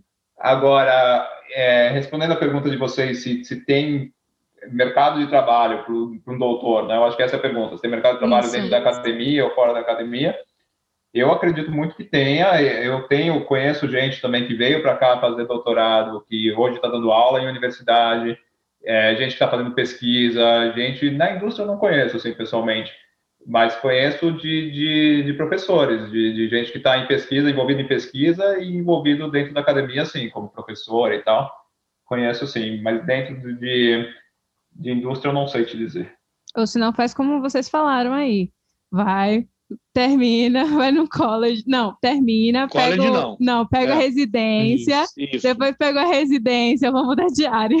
Entra no college, pega aí um curso de dois anos que seja parecido ali com o que tu fez e pronto. Aí começa a trabalhar. É eu acho que o cara que faz doutorado, ele fica muito inteligente, né? Assim, Hum. ele- ele não dá para trabalhar mais, assim. Você tem que ensinar Não. outras pessoas. Não, não tem mais muito É trabalho. su- né, A gente chegou no nível assim, é Você quase. agora é o É mestre. intocável a, a inteligência. Eu só quero deixar uma coisa clara para vocês, tá? O Flit não é doutor, não, tá, gente? Só isso. Tá? Não, jamais seria, né? Ah, maravilhoso.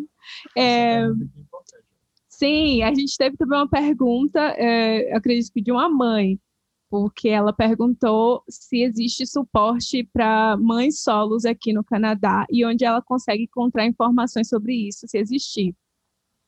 Ela é mãe, mãe solo, mãe que não tem, não tem marido, é isso? Ela tem um filho. Isso, mãe, sol- mãe solteira. Mãe solteira, adorei. Cara, o Canadá tem muita ajuda para quem tem filhos, tá? Assim, é, tem, existe o, o Child Care Benefit, que é um, é um... Vocês têm filho aí? Só eu e o Luciano temos filho? Não, não tem filho, né? não. Flit, Estudante. Esse pessoal, ele tá indo no caminho, esse pessoal tá indo no caminho dos canadenses. Eles não têm neném, eles só namoram, mas cheio de roupa, entendeu? É isso. Então, uma coisa que eu acho muito legal do Canadá é que tem um, um, é um safety net pra, pra- pra- social muito grande. Entendeu? É difícil você ver um canadense na rua e tal. Não que não exista morador de rua, nas grandes cidades você vai encontrar.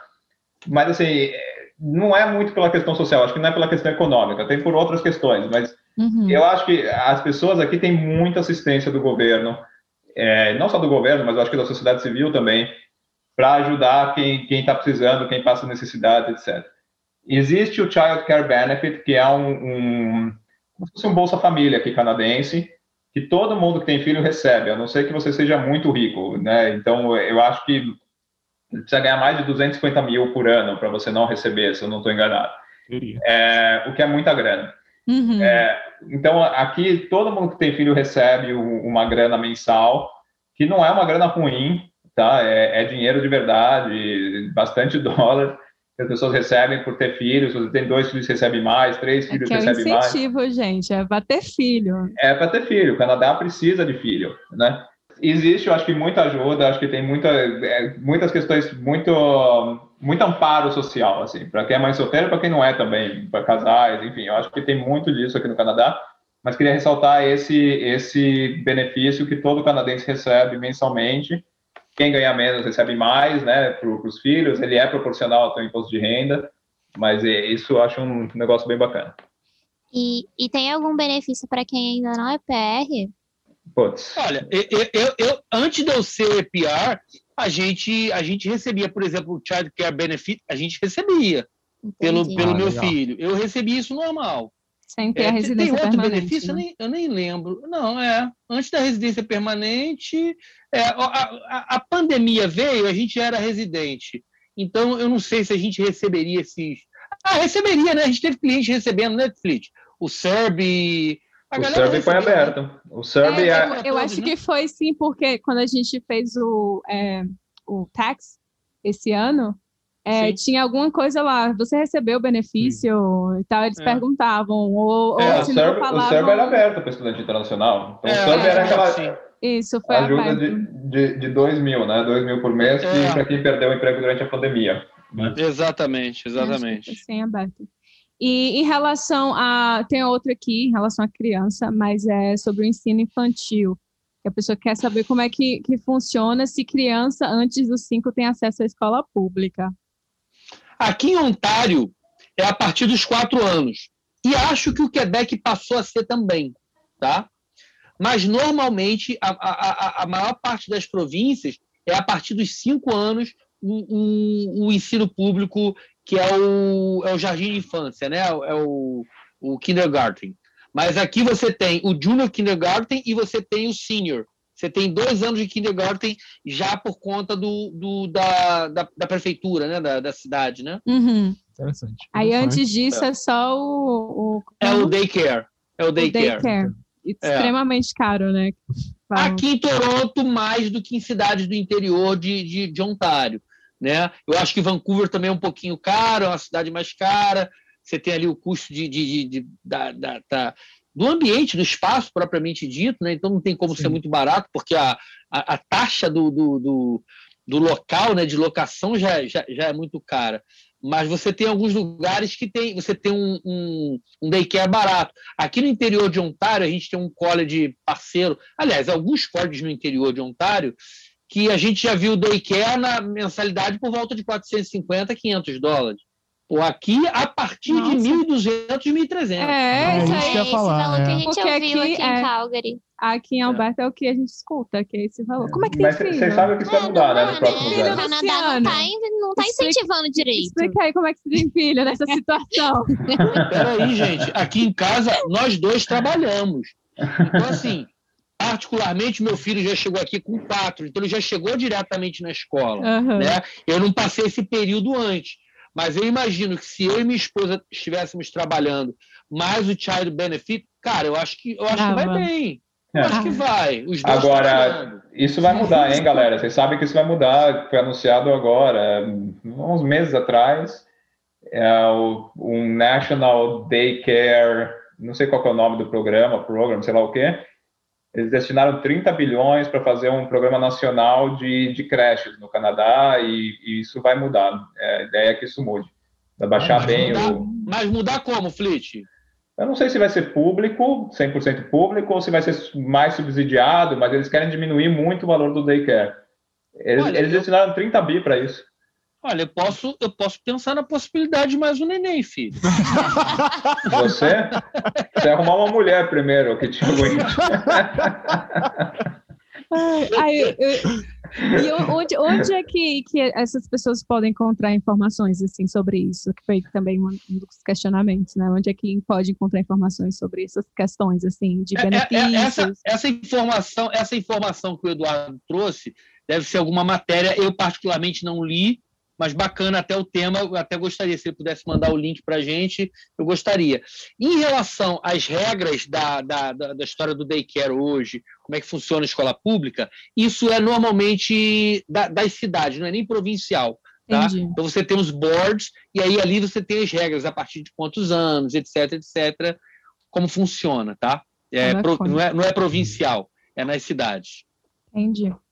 A gente também teve uma pergunta, só que eu não sei se vocês vão poder responder, porque eu acho que isso tem muito cara de é, consultor de imigração. E se não puder, pode falar. É, hein, mas se não puder, vocês, vocês falam pra Não. gente. É. É, sobre o programa do Atlântico. A pessoa ficou bastante interessada e queria saber mais informações, porque aparentemente é um programa que permite você migrar com, é, assim, é, carpinteiro, supervisor de limpeza, coisas Profissões assim. mais trades, né? Isso, exatamente. Tá. Que é um programa Então, mais assim, prático, assim. É, é, é, é. Se você me permitir fazer uma propaganda, Pode ser. eu posso, eu posso dar uma resposta superficial, mas mostrando a razão pela qual eu não posso me aprofundar.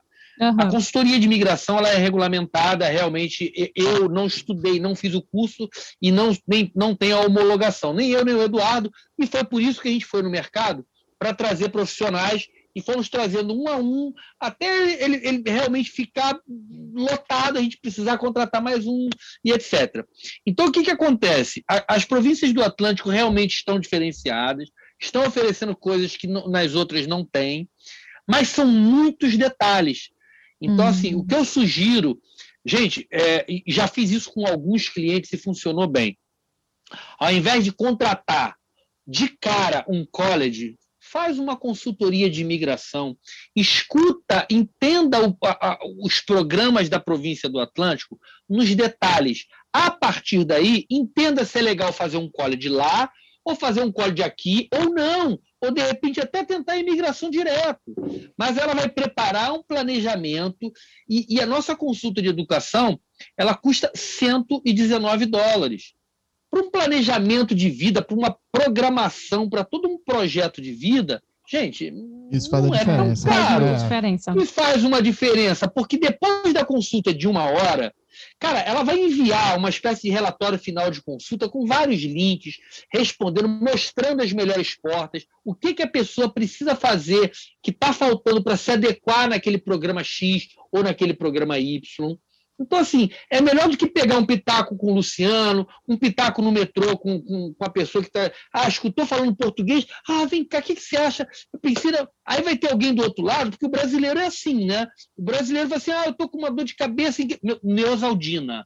Toma Neosaldina, é tiro e queda. Aí a pessoa vira e fala assim: não, peraí, acho que para mim não sei, é porque eu tenho um tumor no cérebro. Não, não, não sabia, desculpa. Mas primeiro ele prescreve a Novalgina, entendeu? Sim. Então, Faz assim, sentido. É é imigração, né? Vamos fazer uma consulta, é um planejamento de vida e vamos dar seriedade, vamos dar né, notoriedade, seriedade a um planejamento sério de vida. Mas, mas eu aprendi uma coisa com as nossas consultoras de imigração que eu acho que é muito legal falar, e eu acho que é bem verdade. É, there is no free lunch, né? Então, Ah, assim, isso é muito importante, porque essas, esses programas de imigração do Atlântico, principalmente do Atlântico, o pessoal fala daquele jeito que a gente estava conversando antes, como se fosse o ticket de loteria premiado, porque o Aham. Atlântico é o Atlântico, tem programa, é super fácil, chega lá, Os fazendeiros Ué. do mar. não é, é, simplesmente não é. é. Justo existe um programa porque é difícil. Se- Então eles fizeram um programa para poder ficar atrativo, Uhum. entendeu? Porque se fosse ser a mesma regra das outras dos outros lugares, ninguém ia para lá, Sim. Verdade. entende? Então assim, ah, é, porque o programa precisa ter emprego, porque o programa precisa ter não sei o quê. Vai arrumar um emprego na província do Atlântico, entendeu? Então assim, quem consegue eh, o emprego dentro da província do Atlântico e etc. e tal, você consegue entrar no programa que foi criado para isso. Então, assim, não é que ah, programa- vou para lá que lá é mais fácil. Não é mais fácil, é que é muito difícil arrumar um emprego na província do Atlântico. É. Então, então, quando você tem um emprego na província do Atlântico, você consegue entrar no programa da província do Atlântico. Uhum. São É, aqueles- é- aquelas letras pequenininhas do contrato, né? É. Que ninguém lê. Mas é que não tem exatamente o lugar mais fácil de ir, entendeu? De novo, volta a ser uma customização, por isso a importância de fazer uma consultoria e tal, porque é aquilo. Então, é- e não é só o Atlântico, existe um programa de imigração especial para a área rural de Ontário, né? Por quê? Porque a área rural de Ontário é, não atrai muito imigrante, precisa de imigrante e é difícil imigrar, então eles têm ali um programa especial para eles. Então, tem- tem alguns programas assim, é que o Atlântico ficou famoso, né? É, e que, na verdade, não é que eles são, não é que é mais fácil para lá, porque se fosse mais fácil para lá, ia todo mundo para lá. Né? Não ia ter lugar, eu- se é mais fácil, ninguém ia para Toronto, para Vancouver, tá? vai todo mundo para lá. Não é Se isso fosse aqui. completamente fácil, Moncton, que é a maior cidade de New Brunswick, não teria só 70 mil habitantes, concordam? Sim. Sim. É verdade. Pô, Isso aí é um isso. fato. Então é isso. É um programa adaptado para a realidade deles. É né? Então existe um programa adaptado para a realidade deles que leva em conta as dificuldades do local e aí se cria um programa que é mais fácil se você comparar um programa com outro, mas que não é necessariamente mais fácil para imigrar, entendeu? Não sei se é Entendi. sim. xadrez verbal. Faz sentido. Teve uma outra pessoa que pediu para vocês comentarem sobre é, public policy. Ah, esse é coração tem bastante. Esse, Ai, meu Deus, mas não falando muito, nada muito É. tenso, não, porque estamos aqui na expectativa. Calma, mas primeiro explica o que é public É policy. isso, eu não sei o que, Não, que é. são as novas Temporary Public Policy Isso, que é. lançaram. É, Ah, aqueles programas que o governo lançou uns meses Isso, não, é, eu vou deixar eles explicarem, né? Eu não sou, quem sou é. eu para explicar alguma coisa. Mas Não, são mas eu- essas. eu só queria entender, são aqueles programas que eles fizeram há um tempinho atrás agora para trazer o pessoal e tal. Isso. Bom, de novo, é, é assunto para a consultora de imigração, mais do que para mim e para o Luciano, né? Sim. Eu acho que é um assunto para elas. Mas é, é, assim, o que dá para dizer, né? É, Faça francês. Do que dá É, pra é dizer? tipo isso. Faça francês. Exatamente. É a conclusão. É esse que eu entendi também, resumindo a Quer tudo isso. Canadá? É, Meni- Luciano, depois manda o link aí, viu, do negócio lá de Quebec, pra ver como é que eu faço esse negócio. é, ele- eles botaram milhares de vagas, né, para estudantes internacionais que já estavam no Canadá, que fizeram, que tinha XYZ de, de, de critérios ali, tem que ter o inglês X. Eu não, eu não sei muitos critérios detalhes, porque a gente não faz esses processos, quem faz são as Sim. consultoras de imigração. Mas você tinha que ter um inglês mais baixo do que o normal, você tendo experiência de trabalho no Canadá, tendo estudo e Tendo tal, você feito um conseguia código aqui. é. sendo feito do college aqui e tal, você conseguiria, você consegue entrar. Só que essas vagas, acho que era 40 mil para isso, né, Lu? Acho que era É, 40 é. mil vagas. 40 mil para esse, para esse stream, né, pra, do, do estudante internacional e tal. E isso eu acho que já foi, né, porque na hora que abriu foi uma loucura e foi Um por dia ordem de... foi um dia e meio, se não me engano. Foi dia Não, 6 de maio que abriu. Eu lembro que as consultoras estavam assim, É. naquele final do dia, ra- arrastando um gato morto na rua e tal, porque estava difícil de até entrar no site. Você tinha que ficar clicando, dando F5, F5, F5. você É, não foi conseguia- quase um Rock in Rio. Gente, ali foi uma loucura. É, exatamente. Exato, então, E aí, o, o que ficou muito interessante é isso que a gente está conversando aqui. O, o francês já faz tempo, na verdade, que o Canadá tem, tem dado prioridade para quem tem francês, né? E, e não só na- agora, há um tempo atrás eles aumentaram a pontuação de quem tem francês, e não só em Quebec, né? Na verdade, fora de Quebec, contrário, Quebec Ao contrário. é obrigatório. O- Quebec é obrigatório. O incentivo é, o incentivo é fora do Quebec, exatamente. Exato. E aí, então, você tem o. o- é, Já já está valendo mais faz bastante tempo. E aí, eles têm dentro desse negócio o programa que para quem fala francês. E aí, para quem fala francês, não tem limite de vaga. Então, esse negócio está muito legal. A gente teve clientes é, começando a estudar francês e tal, porque isso vai até novembro. Você tem que se inscrever até novembro, não lembro a data exatamente, mas tem ali acho até que novembro. 11 de novembro. Acho que 11 de novembro. É, é isso. Então, quem tem o francês B2, eu acho que é o B1 até, eu não lembro também os detalhes, mas você tendo um francês ali que não é o francês super francês, é um francês intermediário, você consegue entrar via é, esse programa aí foi criado e tal, e para isso não tem limite de vaga. Então, a história do francês realmente é, é a lição, a moral da história. E o, o que é mais interessante de apontar também é que, por mais que não tenha limite de vaga, o número de aplicações está baixíssimo ainda, o que mostra a, a necessidade. pra- é o diferencial, né? É. Curso de francês. Depois vocês É, me caramba. recomendem um curso de francês que vocês acham legal aqui no Canadá. Tem Eu já tô, eu vou entrar de cara nisso aí, gente. Eu já tô, eu comprei, inclusive, uma gramática de francês. Eu tá aqui comigo. Agora pergunta se eu conseguir É, entender. é, é, eu, eu, eu acho que esse tipo de coisa tem que ter disciplina, né? Vamos, vamos É. ser francos, né? Total. Você E comprar gramática, comprar ali que pacote do Duolingo, você Né, tem que é. ter disciplina. Então, assim, é, eu, eu, eu gosto desse aspecto da hora. Ah, tenho aula segunda, quarta e quinta, Isso. de, sei lá, seis e meia da, da noite até oito e meia. Cara, beleza. É, Já entra no meu schedule, eu já sei que aqueles três dias eu estou voltado. Agora, se eu ficar com muita liberdade, ah, o Duolingo é à vontade, a hora que eu quero, eu nunca quero. É A hora isso que você quer nenhuma. Não, e Quero dormir. E tirando que o francês daqui é um negócio à parte, né? O francês de- do, do É. Canadá, o povo da É. França olha assim e fala: gente, vocês estão falando francês? É, é, Tem, é, é, essa rixa aí. Tem um sotaque forte, tem um sotaque forte. E Isso. fazendo a propaganda de novo, excelentes escolas de Quebec estão online, para quem quiser aprender francês, pode aprender francês, porque é isso, tem que aprender francês até novembro, né? E para isso É. precisa estudar. É uma velocidadezinha aí para chegar aí num, num nível intermediário de francês. A gente pode checar depois e até passar para vocês. Mas É, está lá no próprio link. Mas E tá, É nível intermediário. o gozado E é é que eu tentei aprender francês quando eu cheguei em Toronto, eu fui, eu achei que ia ser fácil, né? Porque você é brasileiro, fala inglês, fala. É o cacete, é difícil pra caralho. É difícil. É muito difícil. Mas é possível, porque o meu É. orgulhozinho, que é, que é a minha irmã, ela conseguiu tirar. Não pro Canadá, foi para um outro programa, foi para um intercâmbio lá na FRJ. E aí acho que foi em dois meses, né? Ela tirou. Um mês. Um mês ela em tirou um B1. mês fazendo. Mas ela também acordava e dormia no francês. Mas em um mês É. ela conseguiu o que eles estão pedindo atualmente. Então é bem possível conseguir o nível que eles estão pedindo até novembro. Ô, Bruna, sabe o que, que acontece? E, e o francês, partindo do português ou partindo do espanhol, a, a, a raiz da gramática é muito parecida. Sabe a história da conjugação dos verbos?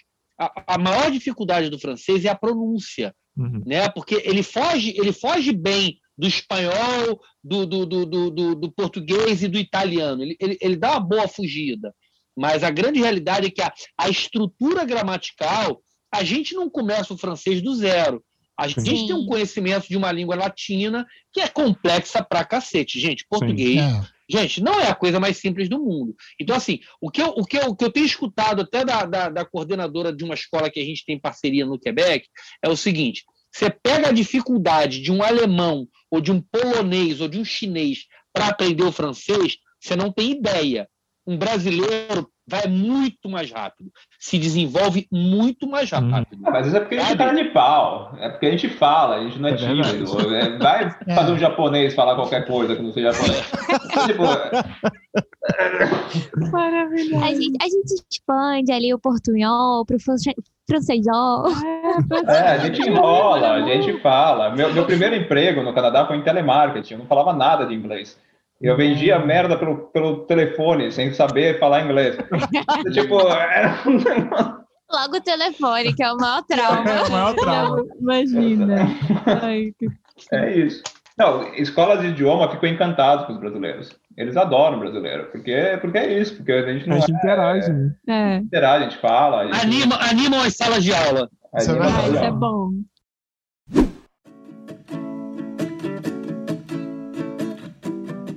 O papo tá bom, mas a gente, tá, a gente sempre termina um pouco com, com os nossos quadros.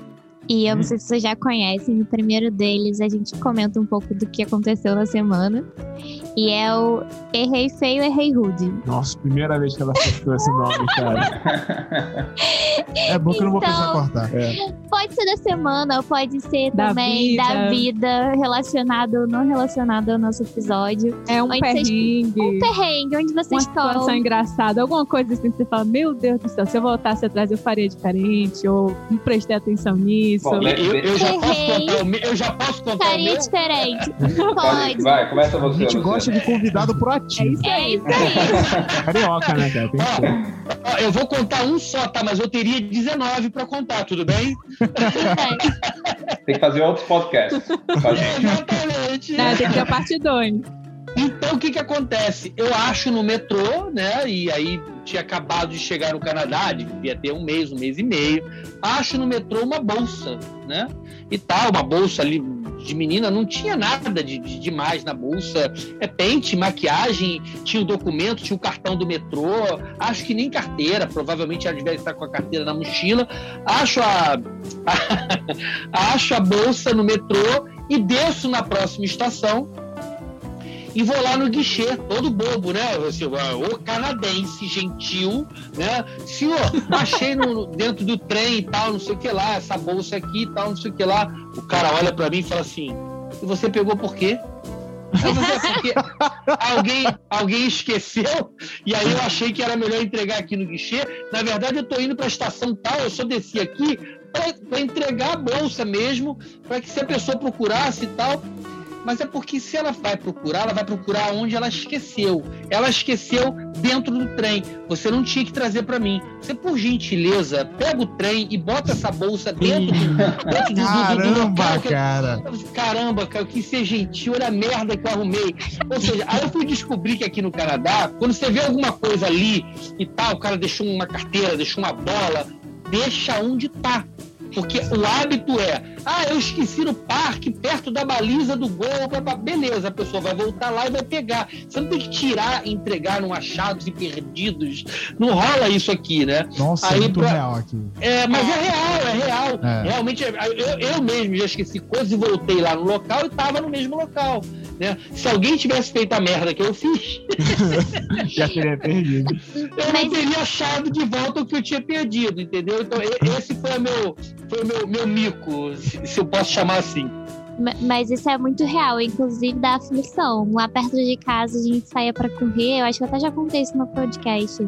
Alguém esqueceu um casaco, mas aquele casaco fez mêsversário ali no mesmo lugar. E eu tava agoniada, tipo, ninguém vai tirar esse casaco daí, porque ele tá aqui preso na cerquinha faz um mês. Ah, eu passo É todo dia pra é andar luva. aqui. Eu acho uma, tem uma É. chave que já tá uns cinco meses ali. Bota pendurado no galho, Aí chega que a pessoa não vai voltar, gente. joga fora. Esse foi meu mico. Boa. Boa. O meu eu vou contar uma que é relacionada ao tema do, do inglês, da importância de vir para cá com, com o inglês e tal, que é o tema aqui. A minha primeira, uma das prime- primeiras entrevistas de emprego que eu fiz foi na CN Tower, em Toronto. Né? E porque eu fui eu caí lá porque eu estava procurando algum lugar que eu precisava falar português. Eu, eu procurei no, no vaga de emprego, eu precisava de português porque eu não tinha inglês bom. Então eu falei, ah, vou, apliquei para essa vaga.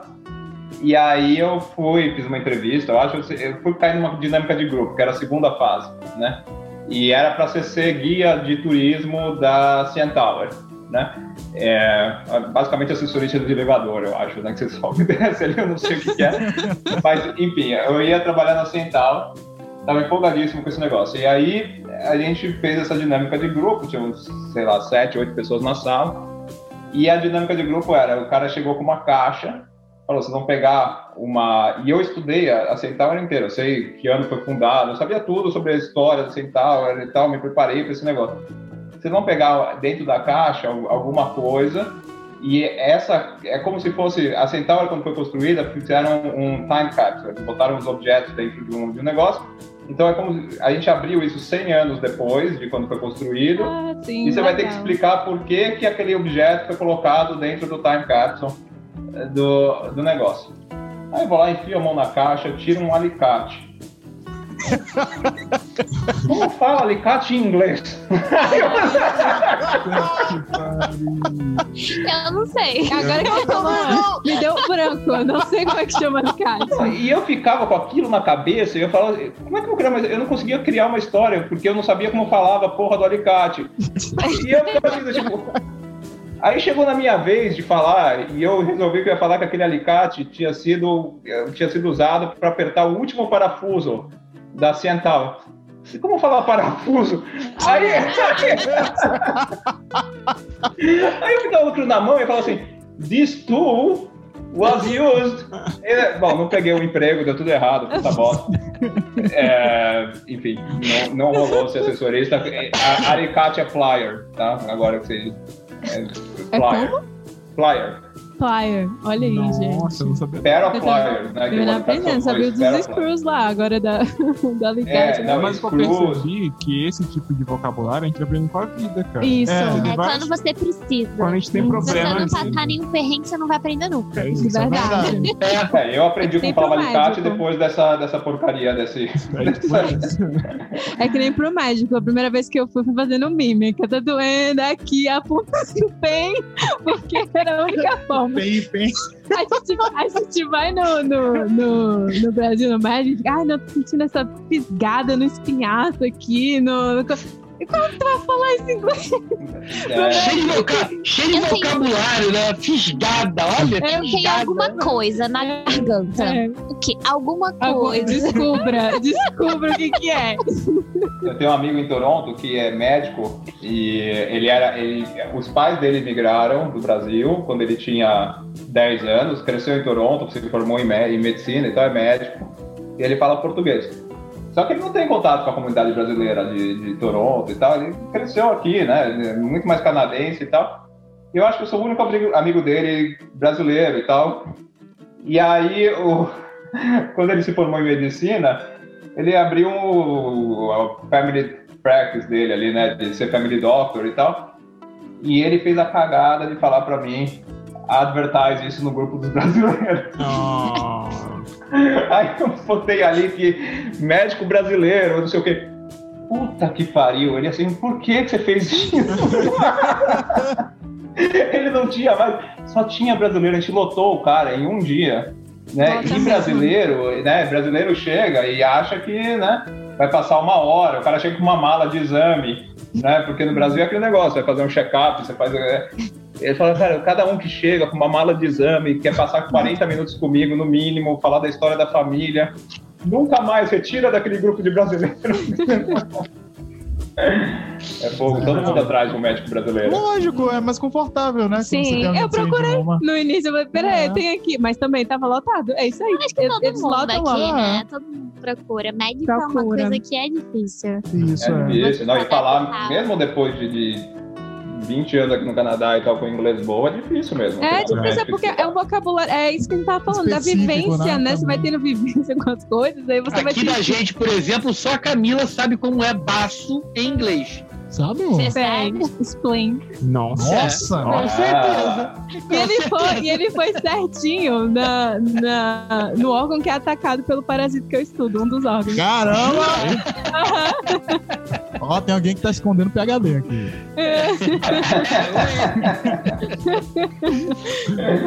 E de vocês, só, o, só os Os convidados falaram. É que aqui ninguém erra, a gente é muito É, perfeito. que a gente é Tá perfeito. bom. Vai mesmo. assim. Nossa, esses Tô dias. pensando ainda, vai falando aí. É, não lembro também. Eu tenho. Vai lá. É, não é dessa semana, é mais de vivência do, de, do episódio mesmo. É, eu fiz inter, eu, meu primeiro intercâmbio foi muito aleatório também. Eu tava nessa vibe assim de, ai, eu quero fazer o intercâmbio. Porque eu, eu, eu cheguei a essa conclusão que eu tava pagando mais de curso de inglês do que eu pagaria pra viajar. E aí eu fui, assim, sabe? Tipo, ah, pode ser, pode. Aí depois eu, aí depois eu, eu fui, acabei chegando no Canadá porque era mais barato na época. E eu não me atentei muito. Eu, tava aquela coisa de férias de emprego, então as minhas férias são em fevereiro. Aí eu vim no inverno. E eu acho que pra mim foi um erro, porque eu, eu podia ter aproveitado muito mais, eu podia ter conhecido um, um outro país, assim, sabe? Então eu acho que foi uma experiência boa, mas na época eu saí daqui querendo. Pro... Foi um mês só. E eu saí de Vancouver querendo para querendo ir embora. Tipo, ah, chega. Na última semana eu falei, ah, não. Vamos ficar em casa, tá frio lá fora. E eu acho que se eu tivesse, talvez, vindo mais preparada ou vindo em outra época, aquilo teria aberto muito mais portas, assim. É, por sorte, a gente pensou em Canadá de novo, mas até depois de uns dois anos eu falei, não, Canadá não, gente, pelo amor de Deus. Então acho que o- eu errei não ter pesquisado, não ter planejado bem pra vir numa época boa. E eu recomendaria as pessoas fazerem um planejamento melhor, não ir só pelas férias ou pelo, pelo preço. E Escolher um planejamento melhor, Bruna, e planejamento melhor é na Canadá com você, tá? Pro pessoal Isso ficar aí. bem, tá? Isso aí.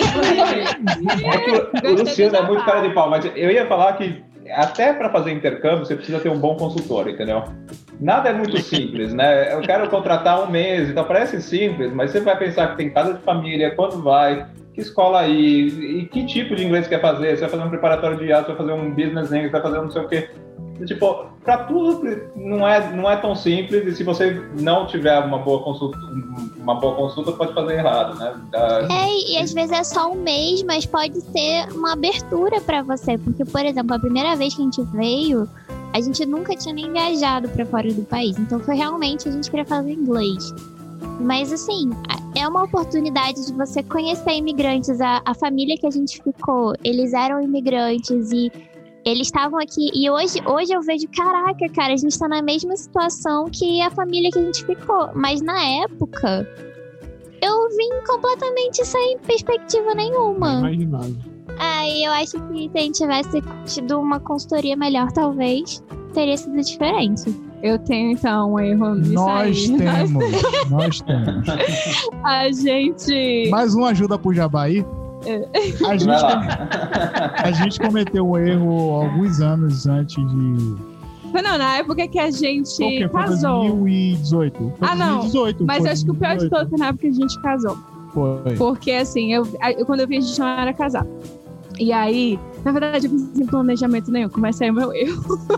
eu vim assim, ah, eu vou fazer mestrado. Porque É, planejamento, ela- planejamento de casamento a gente não faz, tudo bem? Eu não tinha essa noção, gente, eu não sabia. Gente nem não sabia dos, de nem nada, dos vistos nada, que tinha, nada. que era do, do work permit, que o, ma- o cônjuge podia vir. Não sei, eu não sabia de nada. Eu tinha recebido a proposta, porque eu vim antes de Ciências Sem Fronteiras, e aí eu tinha conhecido o meu orientador. E daí ele, ah, vim fazer o mestrado e tal, que na época era só o mestrado. E aí eu falei, ah, então, dois anos eu volto pra casa, eu volto pro Brasil, então não tem problema não, rapidinho e tal. Aí vim pro Canadá e eu vi que as coisas estavam mudando. Meu orientador já tava, ah, vamos fazer o doutorado, que foi outro erro também, que eu acho que eu devia ter parado o mestrado, né? Mas um erro só seu. Eu falei, não, que isso, já tô aqui, vamos pro, pro doutorado. A gente pula logo pro doutorado, nem termina o mestrado. E aí, falei, aí agora, né? O que, que eu vou fazer com o meu relacionamento? A gente tem que dar um jeito o que a gente vai fazer e tal. Eu falei, não, vamos casar, né? Porque a forma, já tinha agora, já sabia, né? E tal, do. do Gente, a gente já ia casar, só que a gente adiantou. Isso. Aí eu falei, então a gente faz o seguinte, casa, a gente usa, o, né, junto o útil ao agradável, casa, ele vem com o- a permissão de trabalho dele, eu entro no doutorado, tá tudo certo, fica aqui com mais quatro anos, tá bom. E aí começou o erro. A gente aplicou. Aí a gente, eu fui- Sozinho. fui pro Brasil, aplicou sozinho. E aí eu li, li, li, li, o povo não é um processo simples, é muito simples, tudo é muito simples, tudo é muito simples. Li, sobre- fui, pesquisei, pesquisei, pesquisei todos os documentos, as estratégias. Eu falei, então pronto, agora a gente tá. Casei, fui pro Brasil, casei e voltei. E aí a gente é, começou a aplicação dele, eu aplicando também que eu ia renovar meu visto e tal. Recusado. Não, o work permit dele foi recusado. Recusado. E pior, E aí a gente sem entender, como assim? não, a gente não sabia porque foi. Foi recusado. E depois a gente ficou sabendo que a gente pediu uma explicação mais detalhada. É o, a, a, a TIP, né? A TAPE. Isso, a é. E a pessoa que analisou o nosso caso disse que a gente. Como é, amor? Aí tava escrito.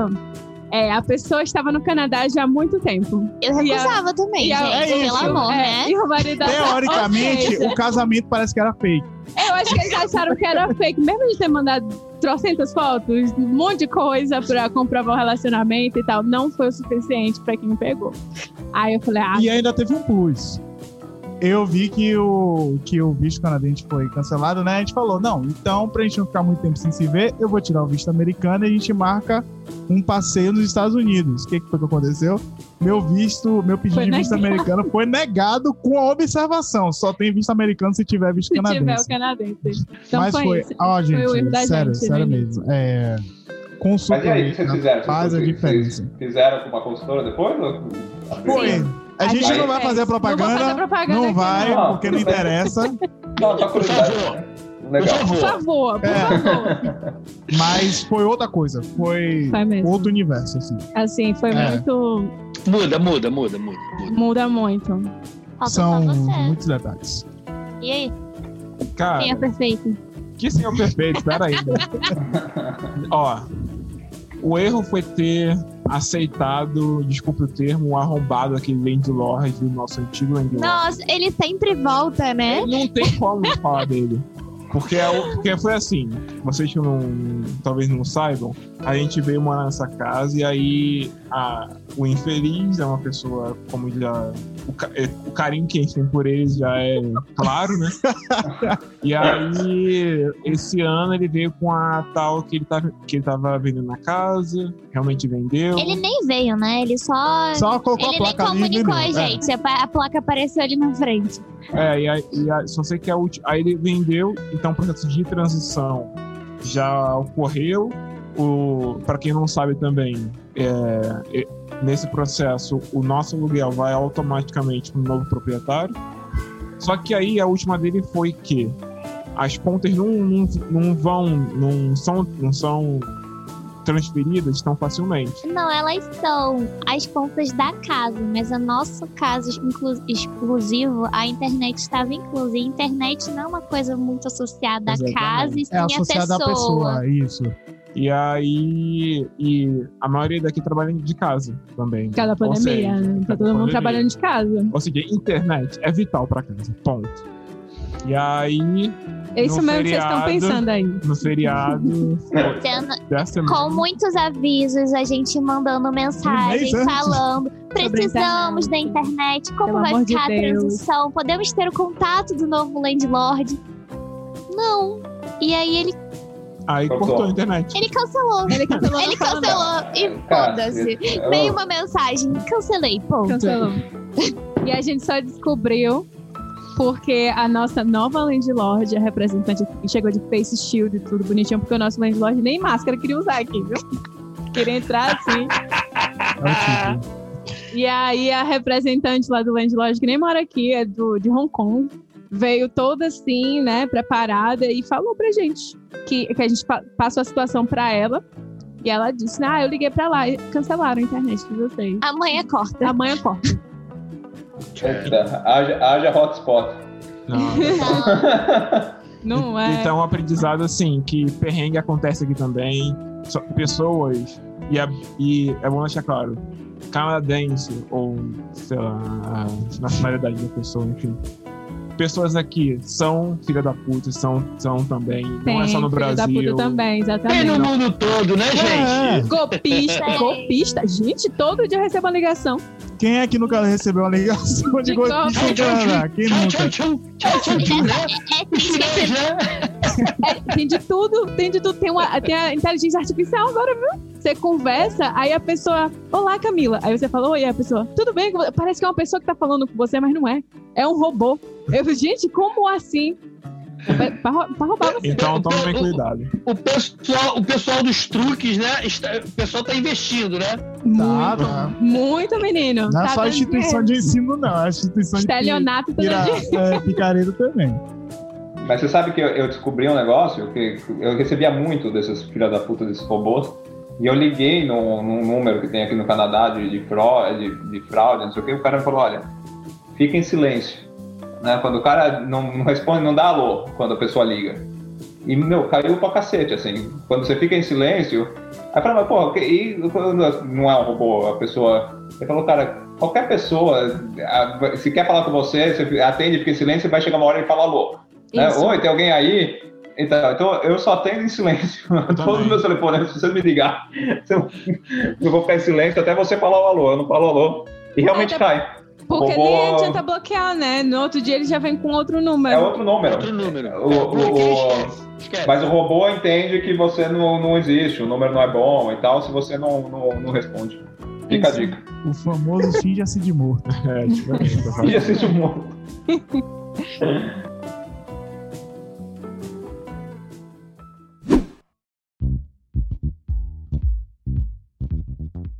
Então, agora para o nosso último quadro, que é o quadro chamado Para Não Errar. Aí, Aê! Aí Para você não chegando errar. lá. Para não errar. Para não Ah, errar. para não errar. É, e, é, e é o espaço onde a gente recomenda para os ouvintes é, qualquer coisa, filme, livro, comida, seriado. Serviços. servi- E também a gente abre espaço também para vocês aí falarem dos serviços que vocês oferecem. E aí, Jabá, é agora. É o o jabá. Flora de vocês. Vai, Luciano, solta o verbo. Então eu vou começar de novo. Bom, para não errar, aqui em Toronto, a gente pode falar de um bom restaurante, The Keg, para comer carne e lagosta. The Keg. Para, é, The Keg. E para imigrar para o Canadá, aí é de costa a costa, não é só em Toronto, tá? De Halifax a Vancouver é Canadá com você. Imigração, educação, serviços acessórios, transferência de valores, passagem aérea, insurance, o que vocês precisarem é a Canadá com você. Eduardo em Vancouver, Luciano, Toronto e Montreal, mais representantes espalhados nas cidades principais do Brasil. É nós, pode confiar que nosso trabalho é sério, é com carinho, é com amor e a gente faz porque a gente gosta. Beijos. Nossa, Precisa de um publicitário Camila, você desse tem- nível. você tem que vender nosso podcast assim. Precisa vender o podcast. A gente não quer menos que isso. Marketing, viu, gente? Meus amigos comercial aí, viu? Já pode fazer o comercial. Vai você, Eduardo. Beleza, depois do que você falou, eu vou ficar tímido aqui. Vou falar o quê? É, tipo. é... O que, que era de novo? É uma dica? É, tipo, exatamente. Dica, conselho, Cara, dica, jabá, dica. tudo. Tá bom. Filme. Dica é dica e jabá. Inglês online, pra quem tá no Brasil, aprender inglês, melhorar o inglês quando chegar aqui e não passar as vergonhas que a gente passou. né? É, Não, e, e realmente esse, esse inglês online tá, tá de matar, preço bom e vale a pena aproveitar essa oportunidade. E, com- e como é que as pessoas fazem pra entrar em contato, assim, ver esse inglês online e as, as possibilidades? Como é que é? Onde é que elas encontram isso? O jeito mais fácil é o nosso WhatsApp, eu acho. Pode dar um número? Já fizemos todo esse jabá? Pode. 78. Pode. Sete, Se sete, você se sentir oito. confortável, pode. É, nosso WhatsApp. A gente tem um WhatsApp da empresa 778 711 78. Fácil e fácil. 778 711 78. Resolveu o seu problema. Ligue Mais já. um, né? Mais um, né? Mais um na frente. Mais um. Isso, 778 é o número aqui de Vancouver. 778 711 78. Mais um, que é o número canadense. E Tem francês também? Francês online, inglês online. É que o francês não é tão barato. O, o inglês está realmente preço competitivo com o Brasil. Né? Você consegue. A gente bate em, em escola do Brasil. Nossa, Eu, olha aí, francês- gente. O francês não é tão barato. Mas Maravilhoso. tem francês, francês bacana. Vale a pena também. Tá ótimo. Aproveitem. E vocês estão também na, em, em redes sociais também, né? Estamos na rede social, no Instagram, canadá.com.vc, no Facebook também, Canadá com você a página. A gente nunca conseguiu fazer um canal de YouTube, então a gente é muito ocupado para fazer vídeo. A gente está fazendo o processo enquanto o pessoal está produzindo vídeo. É Não isso. dá. É, isso Tá É, fazendo a gente não, não chegou lá, assim, a gente um dia chega. Mas é isso, a gente tem hoje o sim. Instagram. A maioria, a gente quando começou a empresa em 2017, o Facebook era o negócio. Então a gente chegou É. a ter 50 mil pessoas no Facebook e tal. E aí, de um tempo pra cá, nada mais aconteceu no Facebook, tudo acontece no Instagram, e o nosso Instagram hoje tá com acho que 13 mil. É, tá super legal também o Instagram. O Instagram é divertido, né? Eu acho bem mais divertido do que Sim, o Facebook, assim. sim, lá eu fico vídeos, interagindo. Foi assim que eu conheci Jéssica. foi assim que eu conheci a Jéssica que É. fez esse podcast acontecer, né? A Jéssica é a nossa pessoa que tá lá no Instagram 24 horas por dia, escrevendo DMs e cobrando a gente. Ah, o cliente que eu mandei há três dias atrás, tá me mandando DM de novo, ninguém entrou em contato ainda. Essa é a Jéssica, puxando a nossa orelha. E E vocês? aí, eu, eu tenho uma recomendação.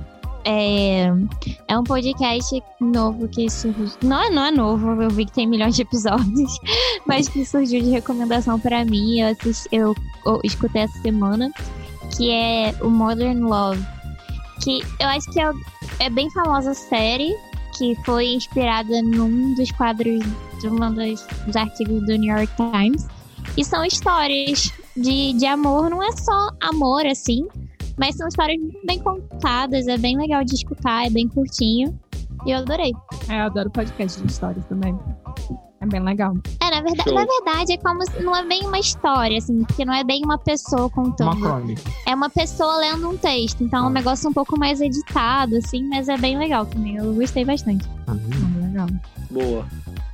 Eu acho que eu vou recomendar música, pra quem gosta aí de aquele MPB legal e tal. Vou recomendar uma artista baiana, que quem produziu foi é, Zamba, que esteve aqui no podcast com a gente, no Arte em Tempos de Pandemia, não foi isso Uhum. o nome do, do- do episódio? Isso.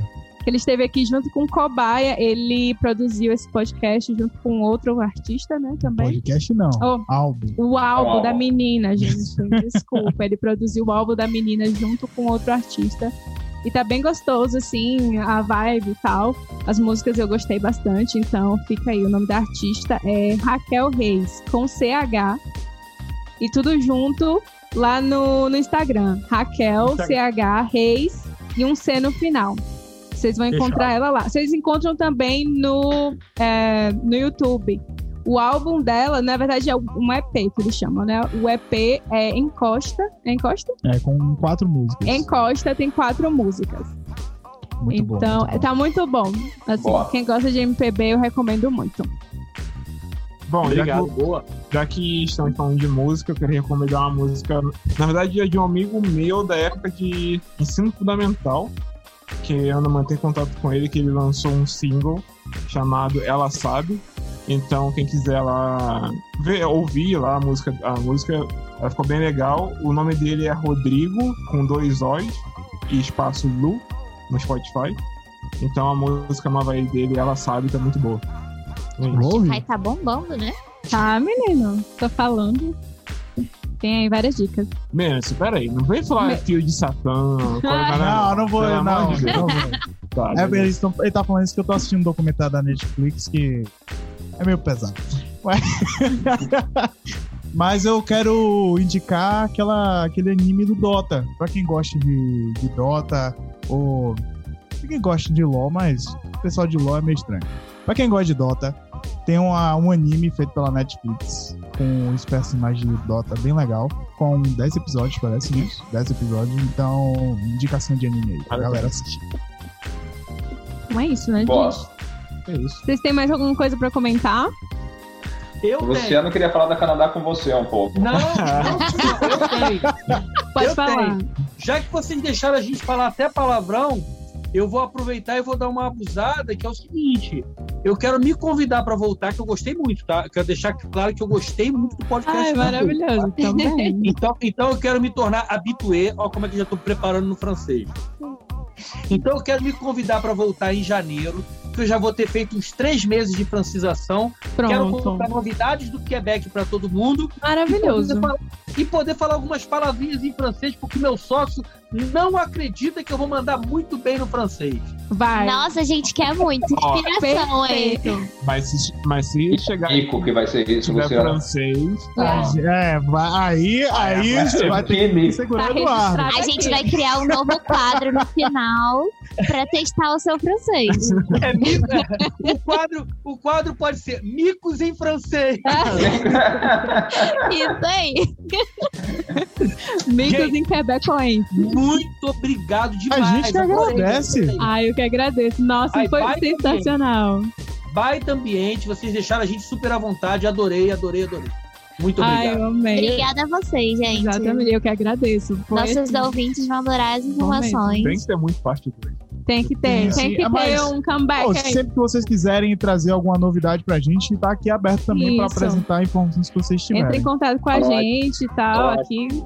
O espaço é de vocês também. A gente é bem assim, desse jeito Fechado. aí. A aula de francês com o Luciano. Pronto. Menino, vai ser Vamos fazer uma ótimo. troca. Vamos fazer uma troca e, e- e agendar com a Jéssica de vocês e irem fazer uma live com a gente no nosso canal do Instagram também, tá? Ai, Fechou. perfeito. Vamos Pô, isso vamos ser sim. legal pra caramba, hein? Falar de Calgary. Poxa, Muito sim. legal. É isso aí. Adorei. É isso aí. Amei. Só prepara o casaco e a pá de neve. O podcast de vocês, óbvio. Ah, perfeito, então, gente. Amei Gente, demais. brigadão. Obrigada, Eduardo. Obrigado, Luciano, que eu chamei de Felipe esses dias, não sei porquê. É normal. No, nos stories, me confundi. Falei, gente, por que eu chamo duas vezes de Felipe? Então, então, Pra você ver, doutorado faz mal à saúde. é, já tá trocando aqui. Muita informação pra segurar no cérebro. Elas ficam muito, eles ficam muito inteligentes, acabam com perdendo. Adoro. Então é isso. Eu espero que vocês tenham gostado do- desse podcast, desse podcast, desse episódio, tanto quanto a gente gostou, a gente adorou aqui. Vamos trazer eles com certeza novamente. E nós somos o arroba Erro 404 Podcast nas redes sociais. Você também encontra a gente no YouTube, é, no Spotify, em tudo quanto é plataforma aí que vocês quiserem, a gente tá lá.